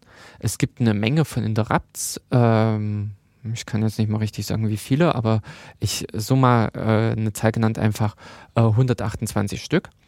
Und die äh, für diese Interrupts hinterlegt der Kernel jeweils eine Speicheradresse, an der sich Code befindet, der sich genau, äh, der ausgeführt werden soll, wenn genau dieser Interrupt ausgelöst wird. Interrupts sind in dem Sinne immer irgendwelche Signale, die einerseits von außen zugeführt werden können. Also sprich unser der Prozessor, wenn man sich so diesen Chip vorstellt, dann hat er natürlich irgendwelche Beinchen ringsherum, diese kleinen Pins. Und äh, an denen sind diese kleinen, äh, sind im Kontakte angeschlossen, externe solche Sachen alles. Und äh, über so ein Beinchen kann man im Prinzip dann im Pegel, also legt man Spannung an, flupp, und daraufhin weiß der Prozessor dann, oh, hier ist was passiert. Und genau dieses hier ist was passiert an gewissen Beinchen bedeutet im Prinzip praktisch, es wird, äh, es ist ein Interrupt. Also zum Beispiel äh, klassisch war früher der Drucker oder die serielle Schnittstelle haben irgendwelche Interrupts ausgelöst. Es sind genauso Festplatte, Netzwerkkarte und ähnliche. Wenn die irgendwelche Operationen äh, ausgeführt haben, zum Beispiel es wurden Daten empfangen auf der Netzwerkkarte, dann muss das ja irgendwie dem Gesamtsystem signalisiert werden. Es wird der Interrupt ausgelöst, also die Leitung wird aktiviert. Es wird Spannung draufgegeben und daraufhin weiß der Prozessor wiederum, okay, Spannung heißt, ich muss dann dieses, äh, ähm, ich muss dann diesen Code ausführen. Also es sind noch ein paar Vorbereitungen, Arbeiten ringsherum notwendig, aber äh, es wird dann mehr oder weniger der äh, Code ausgeführt. Und äh, das heißt im Prinzip, dass dann wieder im Kernel äh, Modus, also diese Interrupt-Geschichten werden nur im Rahmen des Kernels ausgeführt. Und äh, die haben dann, also äh, diese entsprechenden Rechte. Und dort wird dann eine Aktion passend zu diesen, zu der Anforderung ausgelöst. Also was weiß ich, eben bei der Netzwerkkarte führt das letztendlich dann dazu, dass dieser Puffer ausgelesen wird und gesichert wird. Ähm, Festplatte, analog und so weiter, was im Prinzip so alles äh, da an Aktionen dahinter steckt. Oh, es gibt aber derer unterschiedlich. Also so ein Interrupt kann nicht nur über so ein Beinchen, also so ein Kontakt vom Prozessor ausgelöst werden, sondern es gibt auch diese, ich sag's mal, virtuellen Interrupts, äh, also wo nicht wirklich ein Signal im elektrischen Sinne dahinter steckt, sondern zum Beispiel auch so eine Operation Division durch Null ähm, löst auch ein Interrupt aus. Oder es gibt ein Interrupt für Befehl unbekannt. Das ist zum Beispiel auch ein ganz interessanter, lustiges Spielmechanismus, mit dem zum Beispiel der Kernel äh, teilweise eigene Befehle, Instruktionen implementiert, die ein Prozessor gar nicht beherrscht. Ja, das ist, äh, habe ich beim Power-Prozessor gefunden oder also im Prinzip beim Linux äh, äh, beim im Kernel, die haben ernsthaft für einige Befehle, die halt der Prozessor nicht unterstützt, dafür den Code, also die sind äh, von Software implementiert, dass dann, wenn halt der äh, die Anweisung, diese Assembler-Anweisung halt fehlt, löst der Prozessor eben so ein Missing äh, Call oder Invalid Instruction Interrupt oder sowas dann aus. Daraufhin wird dann im Prinzip dieses virtuelle äh, Anweisung ausgeführt und das Programm arbeitet so, als ob es im Prinzip ganz normal äh, auf einem Prozessor liefert, der das Ding unterstützt. So ein äh, Kram gibt's alles. Aber im Prinzip auch an dieser Stelle einen Interrupt, der sagt, ich möchte ähm, eben mit dem System reden. Ich nenne ich es jetzt mal so. Also das ist dann letztendlich äh, der äh, entsprechende Anweisung, über die äh, ein Benutzerprozess äh, mit dem Kernel kommunizieren kann. Also das ist dann äh, äh, dieser int 8, jetzt bin ich jetzt... 80, genau, dann war, int 80 ist es. Äh, der äh, 0x8, ich habe gerade gerade mein Mikro ausgeschaltet. ich wunderte mich, warum ich nicht zu hören war, ja. Genau. genau. Also int 0x80 liest man dann immer so, so an diversen Stellen. Also Interrupt 80 ist auch so der gängige Begriff, glaube ich, der. Mhm. Äh, das war, äh, hm. ist im Prinzip der alte klassische genau. äh, Intel äh, äh, Interrupt, den man da softwareseitig ausgelöst, also int war im Prinzip das äh, diesen Interrupt auslösen und eben konkret ist dieser Software, diese System Call Interrupt der 80, also hexadezimal 80 und dort wird im Prinzip dann der Code ausgeführt. Faktisch wird dann im Prinzip wieder der Code aktiv, der zum Kernel gehört, also dieser Bereich. Und der äh, führt dann dazu, dass dann die ganzen Anweisungen ausgeführt werden. Wenn man sich dieses ganze komplexe Ding ringsherum betrachtet, äh, ist das eben genau ein Kanal. Also wenn wir im Prinzip vorhin schon aufgezählt haben, wir möchten öff äh, Dateien öffnen, wir wollen natürlich irgendwann auch Dateien schließen, wir wollen sie lesen, schreiben, wir wollen äh, sowas wie so, solche Sachen wie Sockets, also Netzwerkdatenverbindungen, wir wollen ähm, Du wolltest für uns noch Speicher reservieren. Ach ja, genau, zum Beispiel auch Speicher. Also es gibt von diesen System Calls äh, gibt's wahnsinnig viele, aber letztendlich auch nur auf diesem einem Interrupt. Und das ist das, wo natürlich da auch eine gewisse, ein gewisses Protokoll ringsherum existiert, was eben genau besagt, dass man äh, sich auf gewisse Nummern verständigt hat. Und für diese äh, Nummern stehen im Prinzip gewisse Aktionen. Diese trägt man dann in einem Register ein und dieses Register wird dann letztendlich äh, von dem Code, der aktiviert wird, wenn dieser Interrupt ausgelöst wird, ausgelesen und bestimmt dann natürlich entsprechend die Aktion, die ausgelöst wird. Also wenn man sich im Prinzip mal so sieht, äh, der Prozess, der, der, Benutzerprozess löst diesen, äh, möchte im Prinzip eine Datei öffnen, schreibt daraufhin die entsprechende Zahl, die notwendig ist für Datei öffnen, in Register äh, 1, nenne ich es jetzt einfach nur mal, und wird äh, löst äh, in Register 2, schreibt das im Prinzip die Adresse, äh, die Speicheradresse äh, des Dateinamens.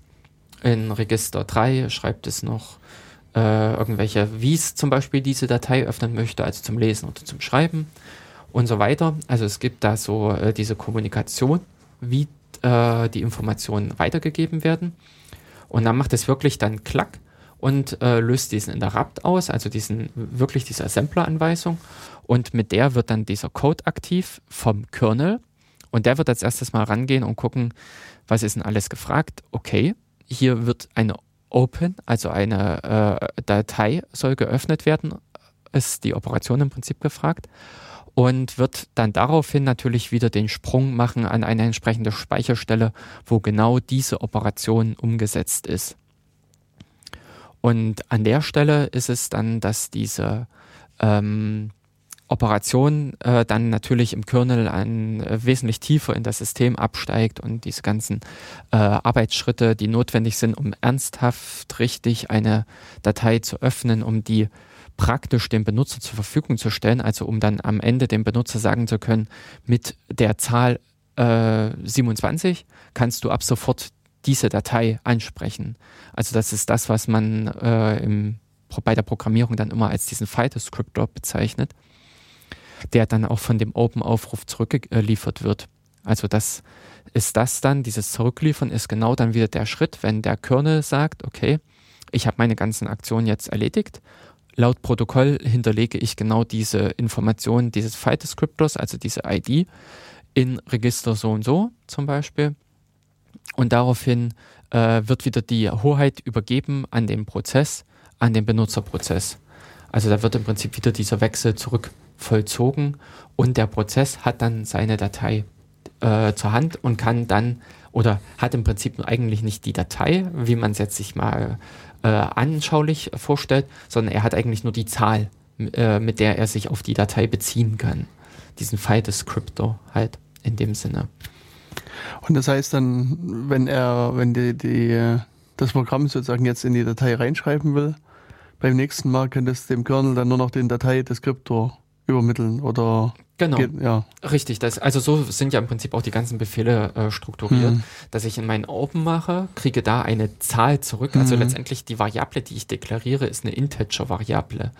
Äh, habe dann dort eine Zahl, kann die mir auch regulär angucken und an meinen äh, Write oder an meinen Read-Aufruf werde ich als ersten Parameter genau diese Zahl also wer zum Beispiel sowas gemacht hat, äh, es gibt solche, diese drei magischen äh, File-Descriptoren, ähm, die 0123, äh, nee, äh, genau, die drei, die drei magischen. Richtig. Genau, die Magie liegt bei 0123. hm. Also, ja, 012. Äh, ja, äh, ich wollte jetzt gerade sagen, das Schreiben auf die 3 äh, bringt dann die Magie. Genau. ähm, äh, die, äh, wenn man im Prinzip zum Beispiel auf äh, die eine direkte Ausgabe machen will, das ist im Prinzip gekoppelt an die 1, äh, kann man im Prinzip auch regulär einfach sagen, man macht einen Write, schreibt dann Klammer auf, richtig die Ziffer 1, Komma und natürlich dann hinten die Parameter, die noch für den Write-Aufruf notwendig sind und wird daraufhin eine Ausgabe auf der Konsole äh, bekommen. Also das ist das, dort äh, handelt es sich ernsthaft um diese Zahlen, äh, mit denen dann letztendlich der Kernel hantiert. Das ist auch ein sehr, sehr schönes Abstraktionsmodell, was da aufgebaut wurde. Ähm, everything is a file was so vom Unix her, der Unix-Gedanke, das ist jetzt keine Linux-Spezialität, sondern das ist äh, auch in den BSDs und ähnlichen vorhanden. Und äh, das äh, mit diesen File-Descriptoren äh, zu arbeiten, ja, und dass da an dieser Stelle, äh, also das äh, ist auch nochmal eine Sendung, äh, nochmal weiß ich nicht, äh, X plus äh, 2 oder sowas hm. auf der Liste. Und äh, genau, aber letztendlich wird bei dem nächsten System Call, also wenn ich in die Datei etwas hineinschreiben möchte, ähm, werde ich genau diese Zahl verwenden, die ich vorher bekommen habe. So ist einfach die Verabredung, wie man mit diesem, wie man sich unterhalten möchte, wie äh, der Kernel mit den Benutzerprozessen. Und auch schon auf diesen Dateien gibt es diverse weitere Operationen, sowas wie verschiebe den Dateizeiger oder ähm, ändere die Dateirechte, kürze eine Datei ein, vergrößere eine Datei. Lauter solche Anweisungen gibt es da ja im Prinzip alles. Also von diesen System Calls, die letztendlich über das Ganze hin und her gehen, gibt es eine äh, wesentlich, also gibt es eine Vielzahl.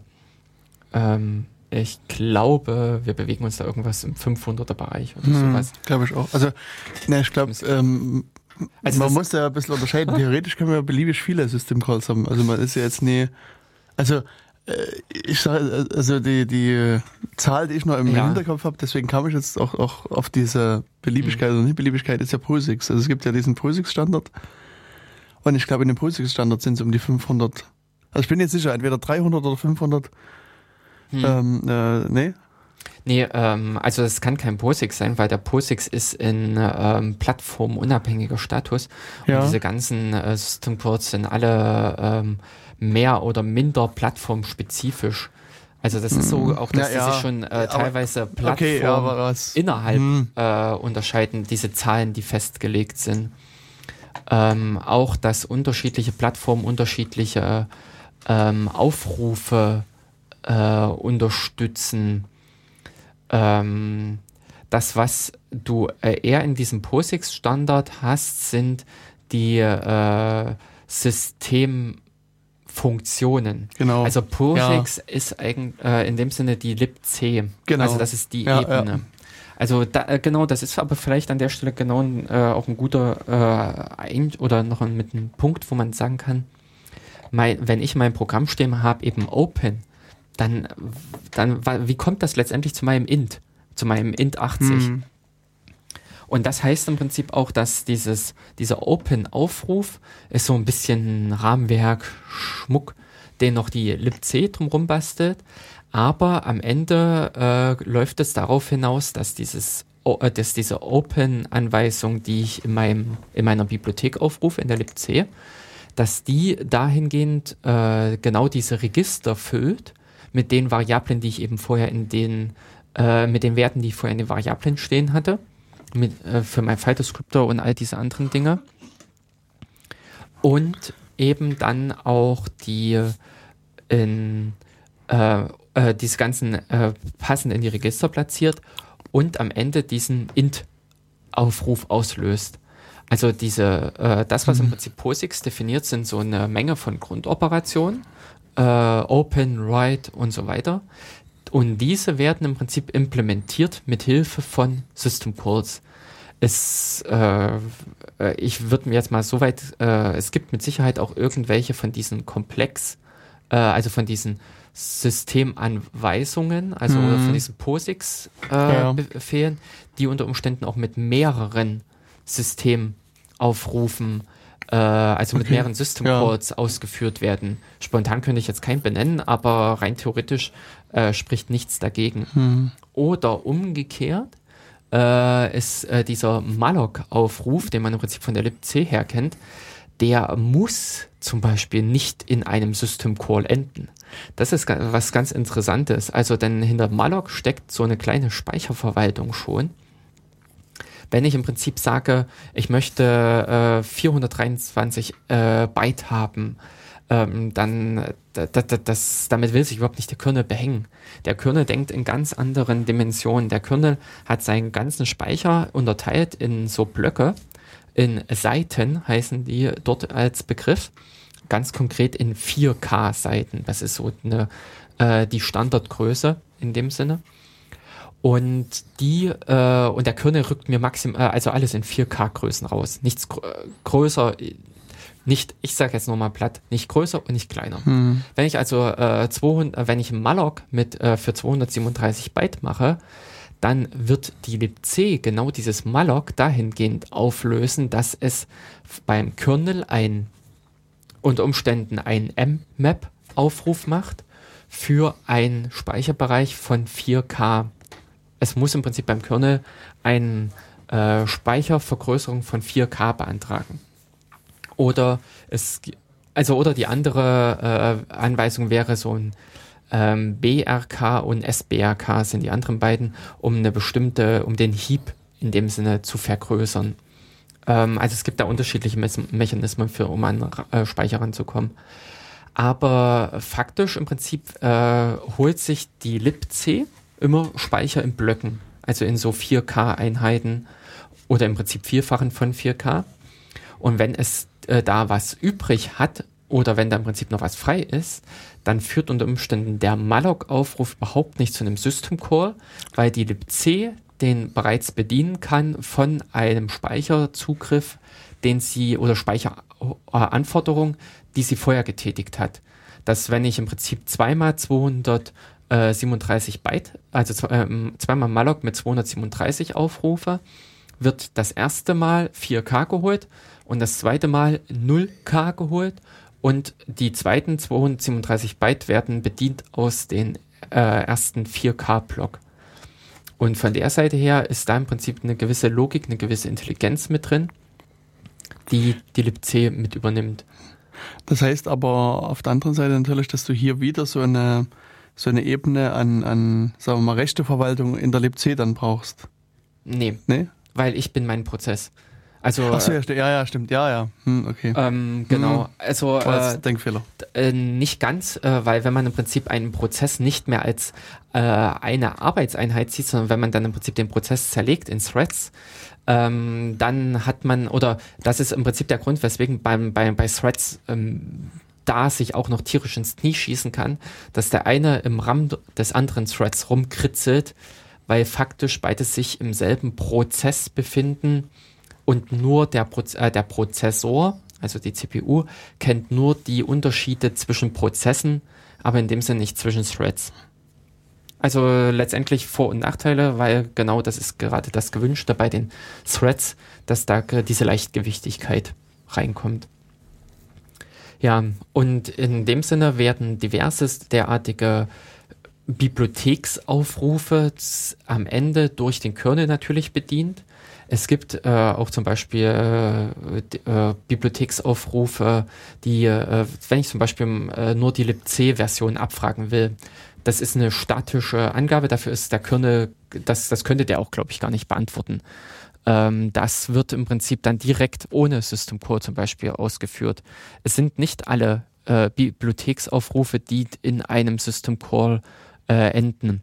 Oder mir, mir fällt zum Beispiel Q-Sort ein. Es ist ja auch die äh, Quicksort als Operation äh, in der libc drin und äh, die resultiert in null System Call. Der, der, Kernel, der weiß, wie er sortieren muss.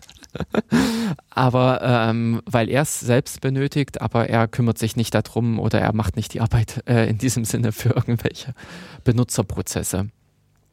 Weil eben genau wieder an dieser Stelle ist auch ähm, verkehrt wäre. Also es würde auch wieder Zeit kosten, wenn man nämlich genau diese Umschaltung macht.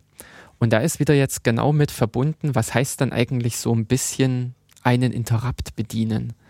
Das ist, äh, bezieht sich einerseits eben sowohl auf den Interrupt-Bedienung, was so Netzwerkkarte und die klassischen, also diese rein Hardware-Interrupt sind, aber im Prinzip auch dieser Software-Interrupt bedeutet auch für den Kernel, äh, es wird im Prinzip der, äh, der Zustand dieser Register ist in einer gewissen Weise zu beachten. Es muss Speicher gesichert werden. Also es existiert ja neben dem Register äh, 1 und 2 existieren ja noch Register 3, 4, 5, 6, 7. Und wenn der Benutzerprozess dort vielleicht gerade interessante Werte gelagert hat und auch der Kernel dort reinschreiben will, dann äh, die, würde ja der Kernel im Prinzip die Informationen zerstören. Und aus dem Grunde wird als erstes der Kernel die Inhalte von diversen Registern äh, sichern. Das sind natürlich eben Schreiboperationen, das sind äh, Zugriffsoperationen auf den Speicher und alles.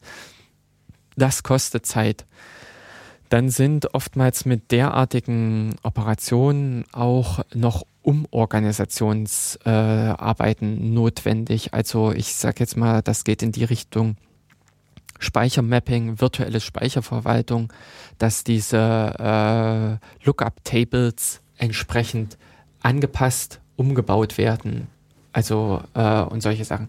Also also was ähm, mir noch so, so einfällt, ist, mhm wenn du sagst, es kostet Zeit, ähm, das hast du jetzt schon mhm. mehrfach erwähnt, das klingt erstmal viel. Was, was heißt denn Zeit? Kostet das Minuten, Stunden, dauert das Jahre oder Monate oder ja, ja. was in welchen Dimensionen muss man sich hier äh, bewegen? Das, das, ist halt schwierig jetzt zu sagen, äh, was man im Prinzip als Vergleichsgröße ansetzen will.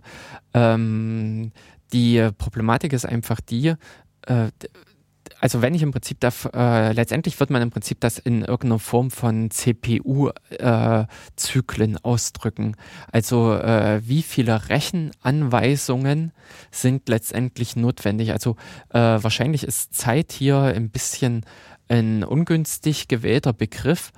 Es wäre äh, in äh, leicht fassbares Maß, wie viele Zusatzoperationen sind notwendig.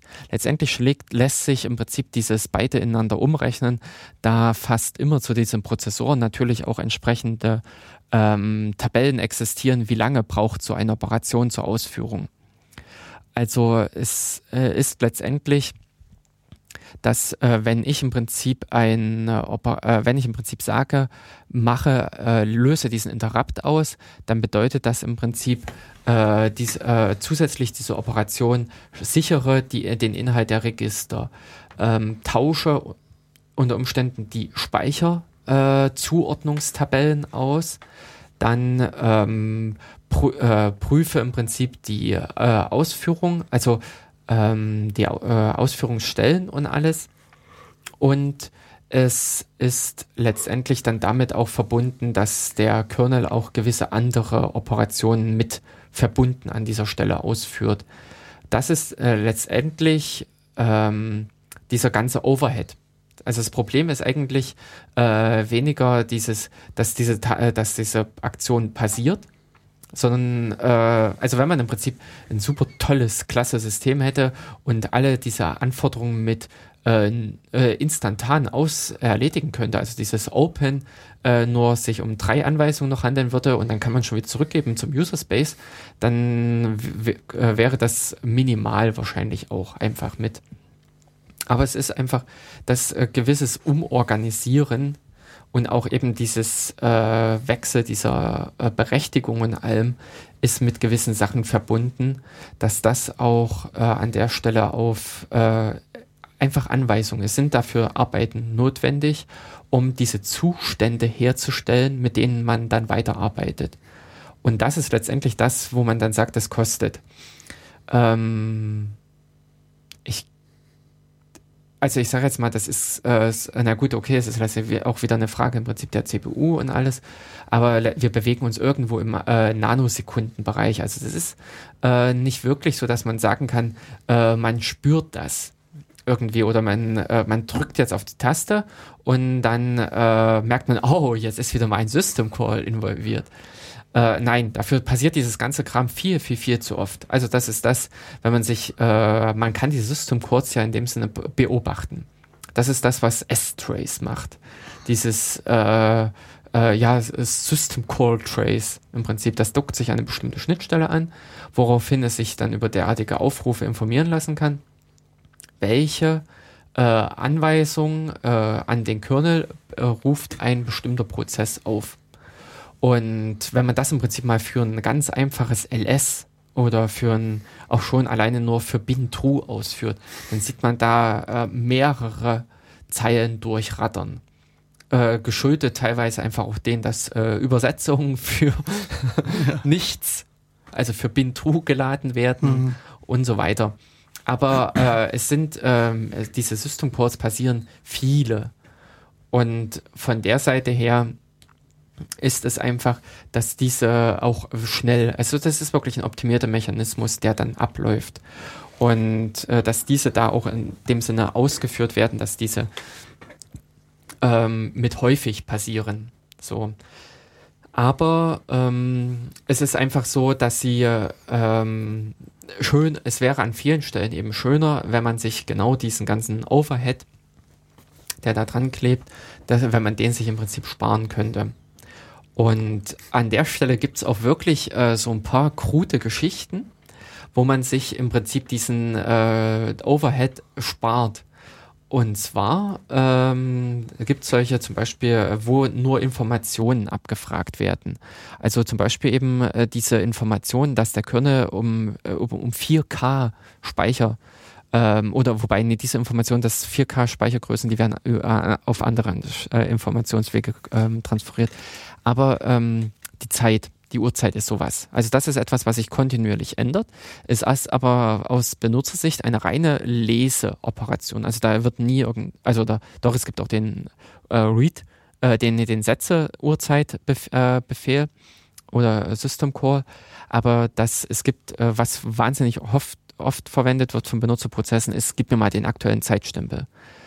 Und da hat man dann sich sowas äh, Lustiges ausgedacht, dass man innerhalb äh, des Benutzerprozesses bindet man einen bestimmten Speicherbereich ein, auf den der Benutzerprozess direkt zugreifen kann und der Kernel schreibt dort immer wieder die aktuelle Uhrzeit hin.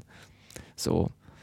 Ähm, daran gebunden ist natürlich jetzt, äh, also das war jetzt wieder mal so pl äh, platt gesprochen, äh, der Kernel macht einfach das an irgendeiner Speicheradresse. Äh, ja, woher soll das der Benutzerprozess wissen? Und äh, auch dafür gibt es so einen interessanten Mechanismus, äh, der nennt sich äh, VDSO, äh, Virtual Dynamic Shared Object. Also wenn man im Prinzip dieses ein DSO kennt, also ein Dynamic Shared Object, dann sind das diese, äh, wie sie sich im Dateisystem niederschlagen, diese SO-Dateien, diese Bibliotheksdateien. Diese Bibliotheksdateien haben eine gewisse Struktur, letztendlich werden die auch irgendwie ins, äh, in RAM geladen, entweder äh, klassisch von dem Linker, also von LD, oder halt auch von Hand. Äh, DL Open ist, äh, wenn man diesen äh, Befehl verwendet.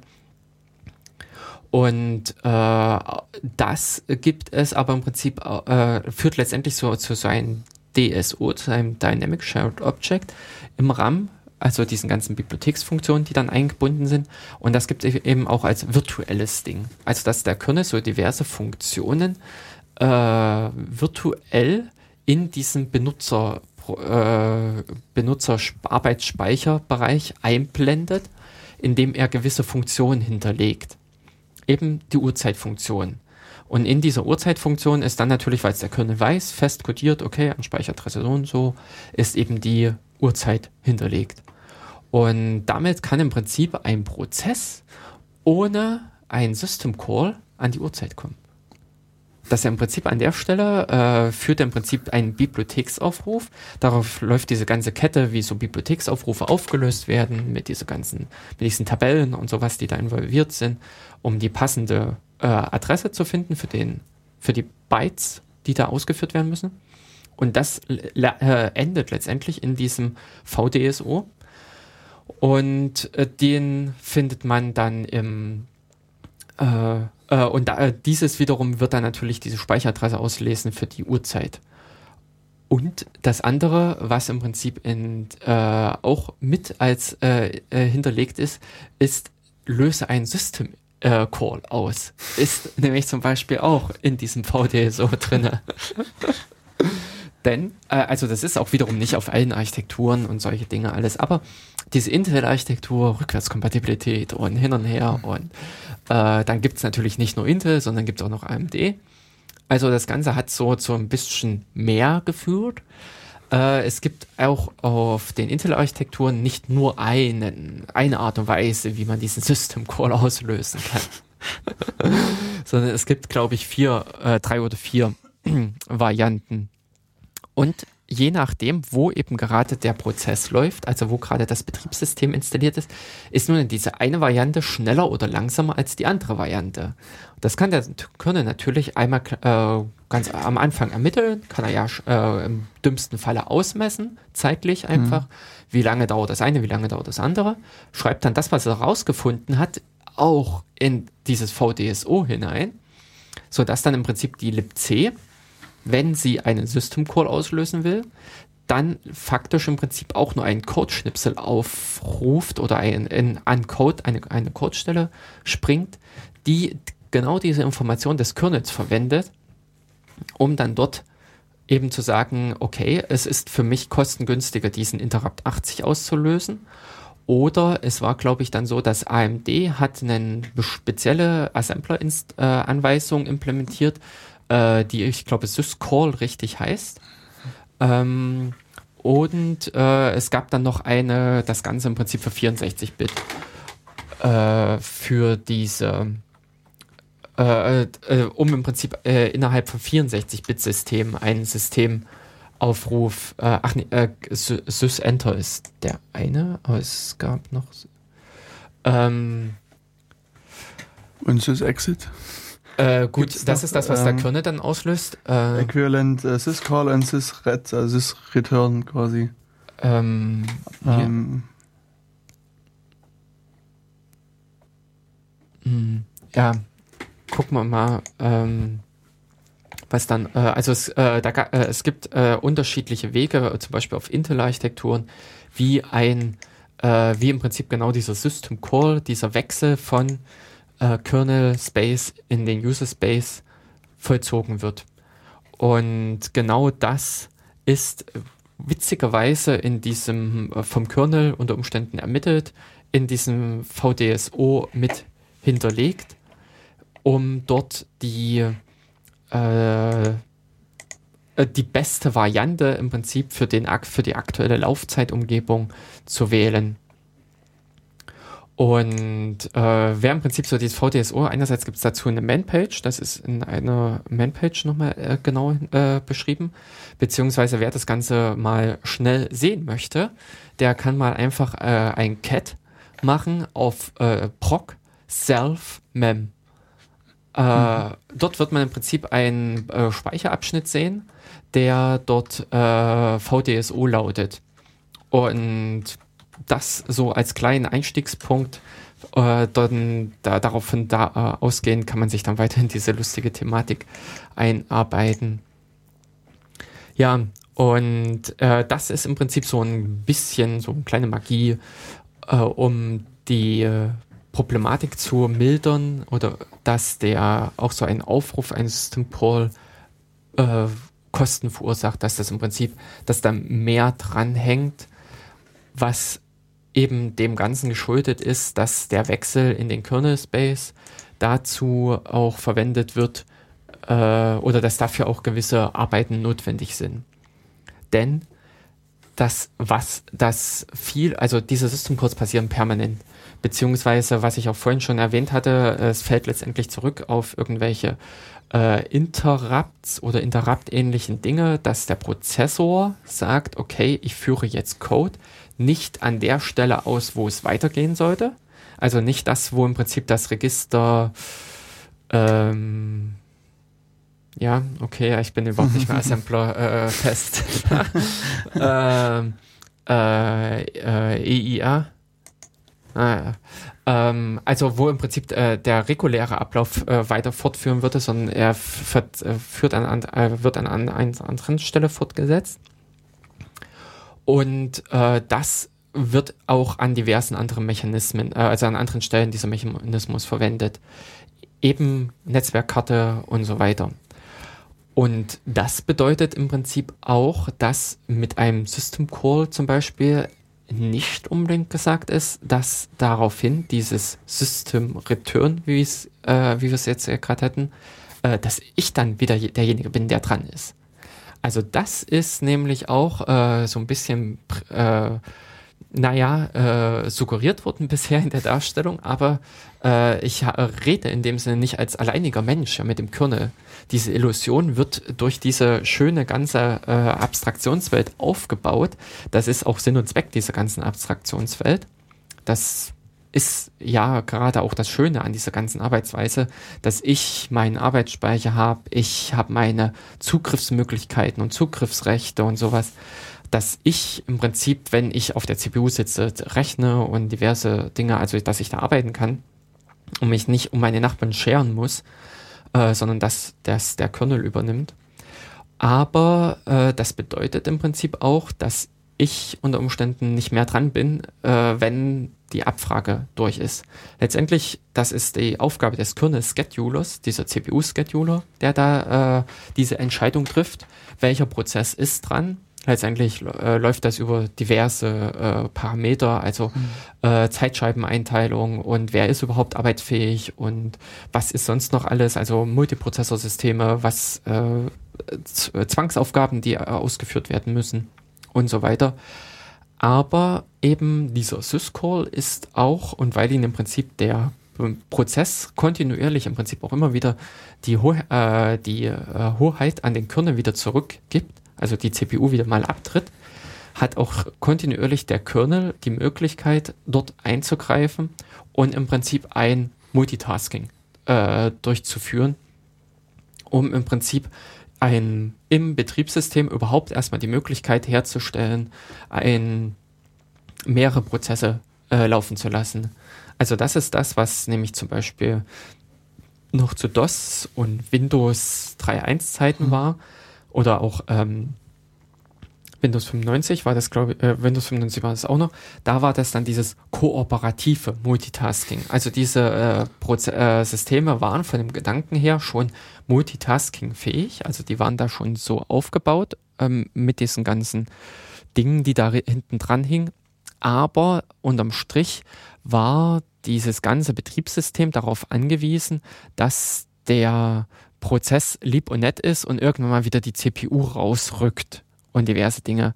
Wenn also das, was Jens vorhin angesprochen hatte, ein Prozess das Dateisystem selber implementiert hat, äh, die Grafikkarten tralala, und so weiter, alles selbstständig äh, nochmal am Kernel vorbei nochmal mit bearbeitet, dann äh, war es in dem Sinne bei Windows 95 problemlos drin, dass äh, dieser Prozess einmal drankommt und dann war es aus. Ja.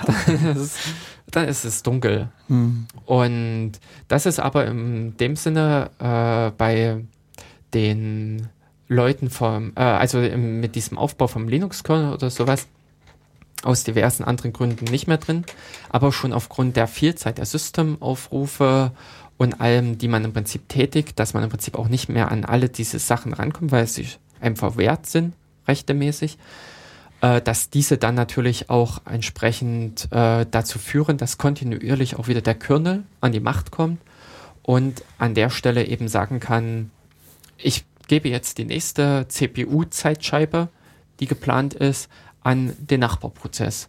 Dass an der Stelle überhaupt dieses ganze System, so wie wir das kennen, überhaupt erstmal zum Tragen kommen kann, dass das äh, ja diese Arbeiten, die notwendig sind und das sind solche Sachen wie Tastatureingaben, Netzwerkverkehr, äh, äh, die Festplatte hat im Prinzip den Schreibzugriff abgeschlossen, es können die nächsten Daten in den Puffer gelegt werden und so weiter dass diese äh, Aufgaben, die im Prinzip damit notwendig sind, dass die überhaupt vom System ausgeführt werden können.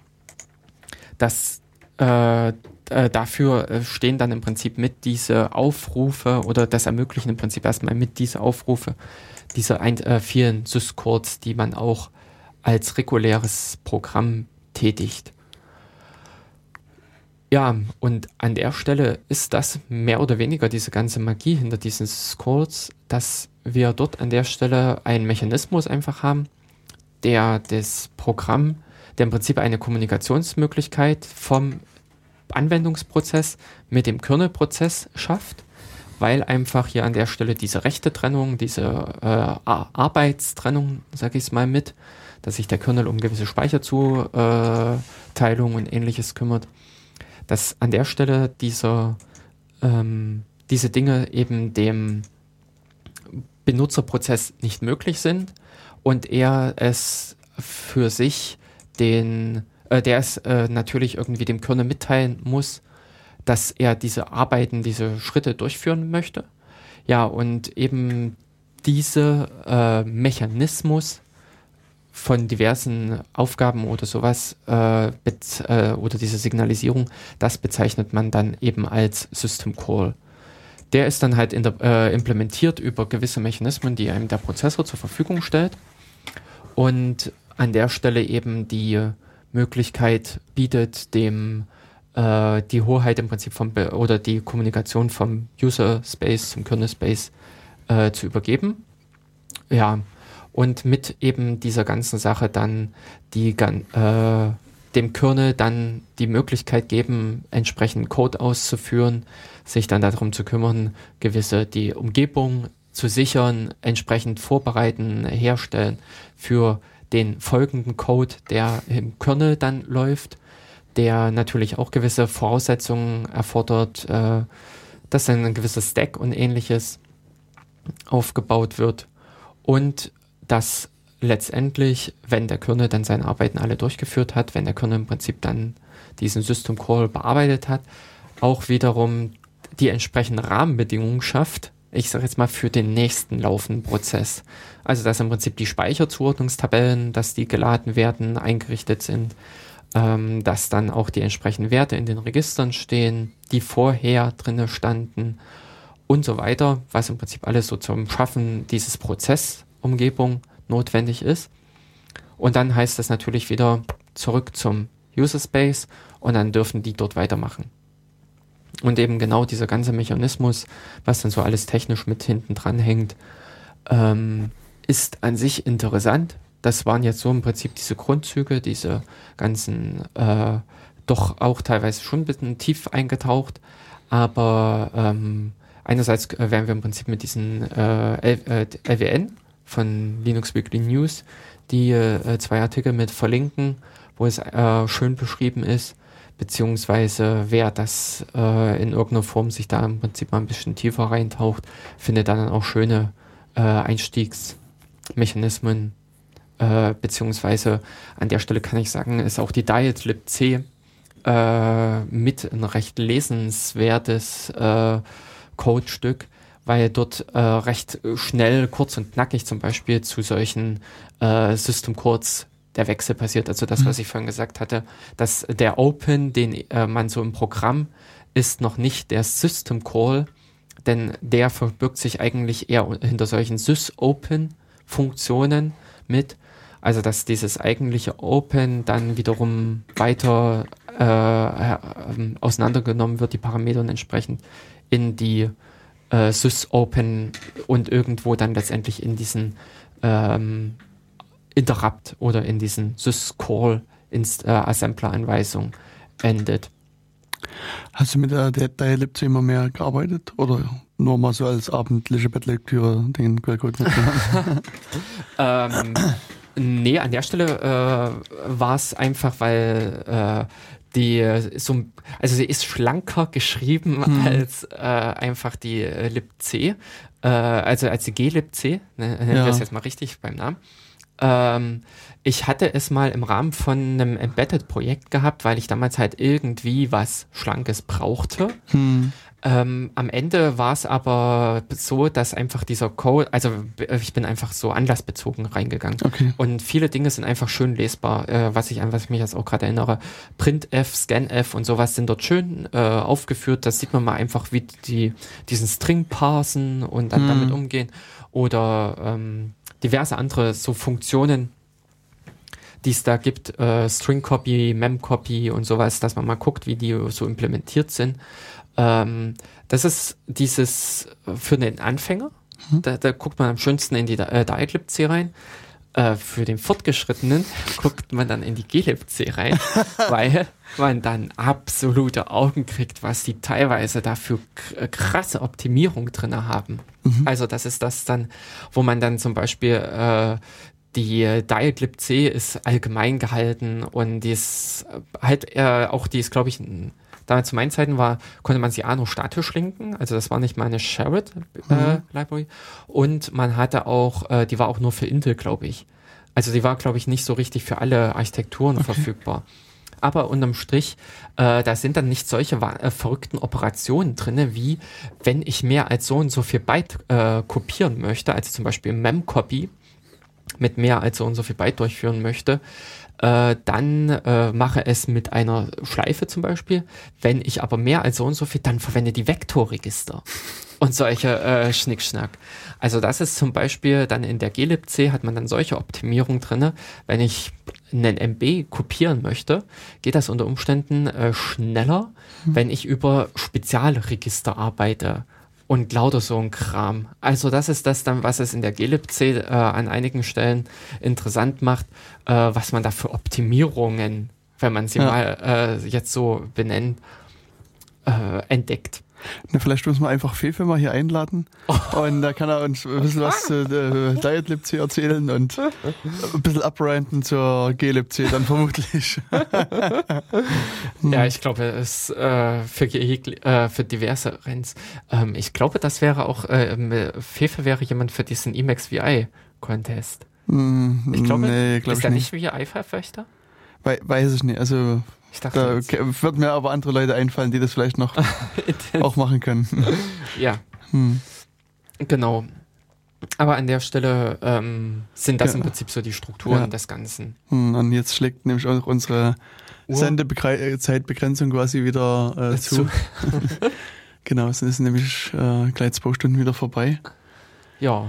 Ich weiß nicht, hast du noch was Nö, ich dachte, äh, jetzt haben wir so genau. einfach nochmal die schöne Abrundung. Mhm. Also das, äh, das, beziehungsweise wir könnten natürlich jetzt nochmal zwei Stunden dranhängen und noch weiter in diese ganze, weil links und rechts von diesem Wege sind natürlich viele interessante ja. Sachen noch, aber das sind, glaube ich, auch die Themen, die dann einfach in den nächsten Sendungen irgendwann mal kommen. Genau, wir wollen die ja quasi bis in die Unendlichkeit fortsetzen. Äh, ja, richtig, also mindestens irgendwie mhm. Max Int oder sowas ja, erreichen. Ja, genau.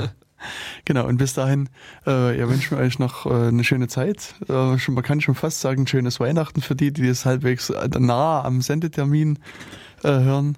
Ja. ja, ich denke, ich hoffe, dass wir es vielleicht nochmal schaffen, vor Weihnachten nochmal irgendwie eine Sendung zu produzieren. Das werden wir halt sehen. Und ja, viel Spaß ja. beim Anhören der anderen Datenkanäle ja. und bis bald. Tschüss. Tschüss.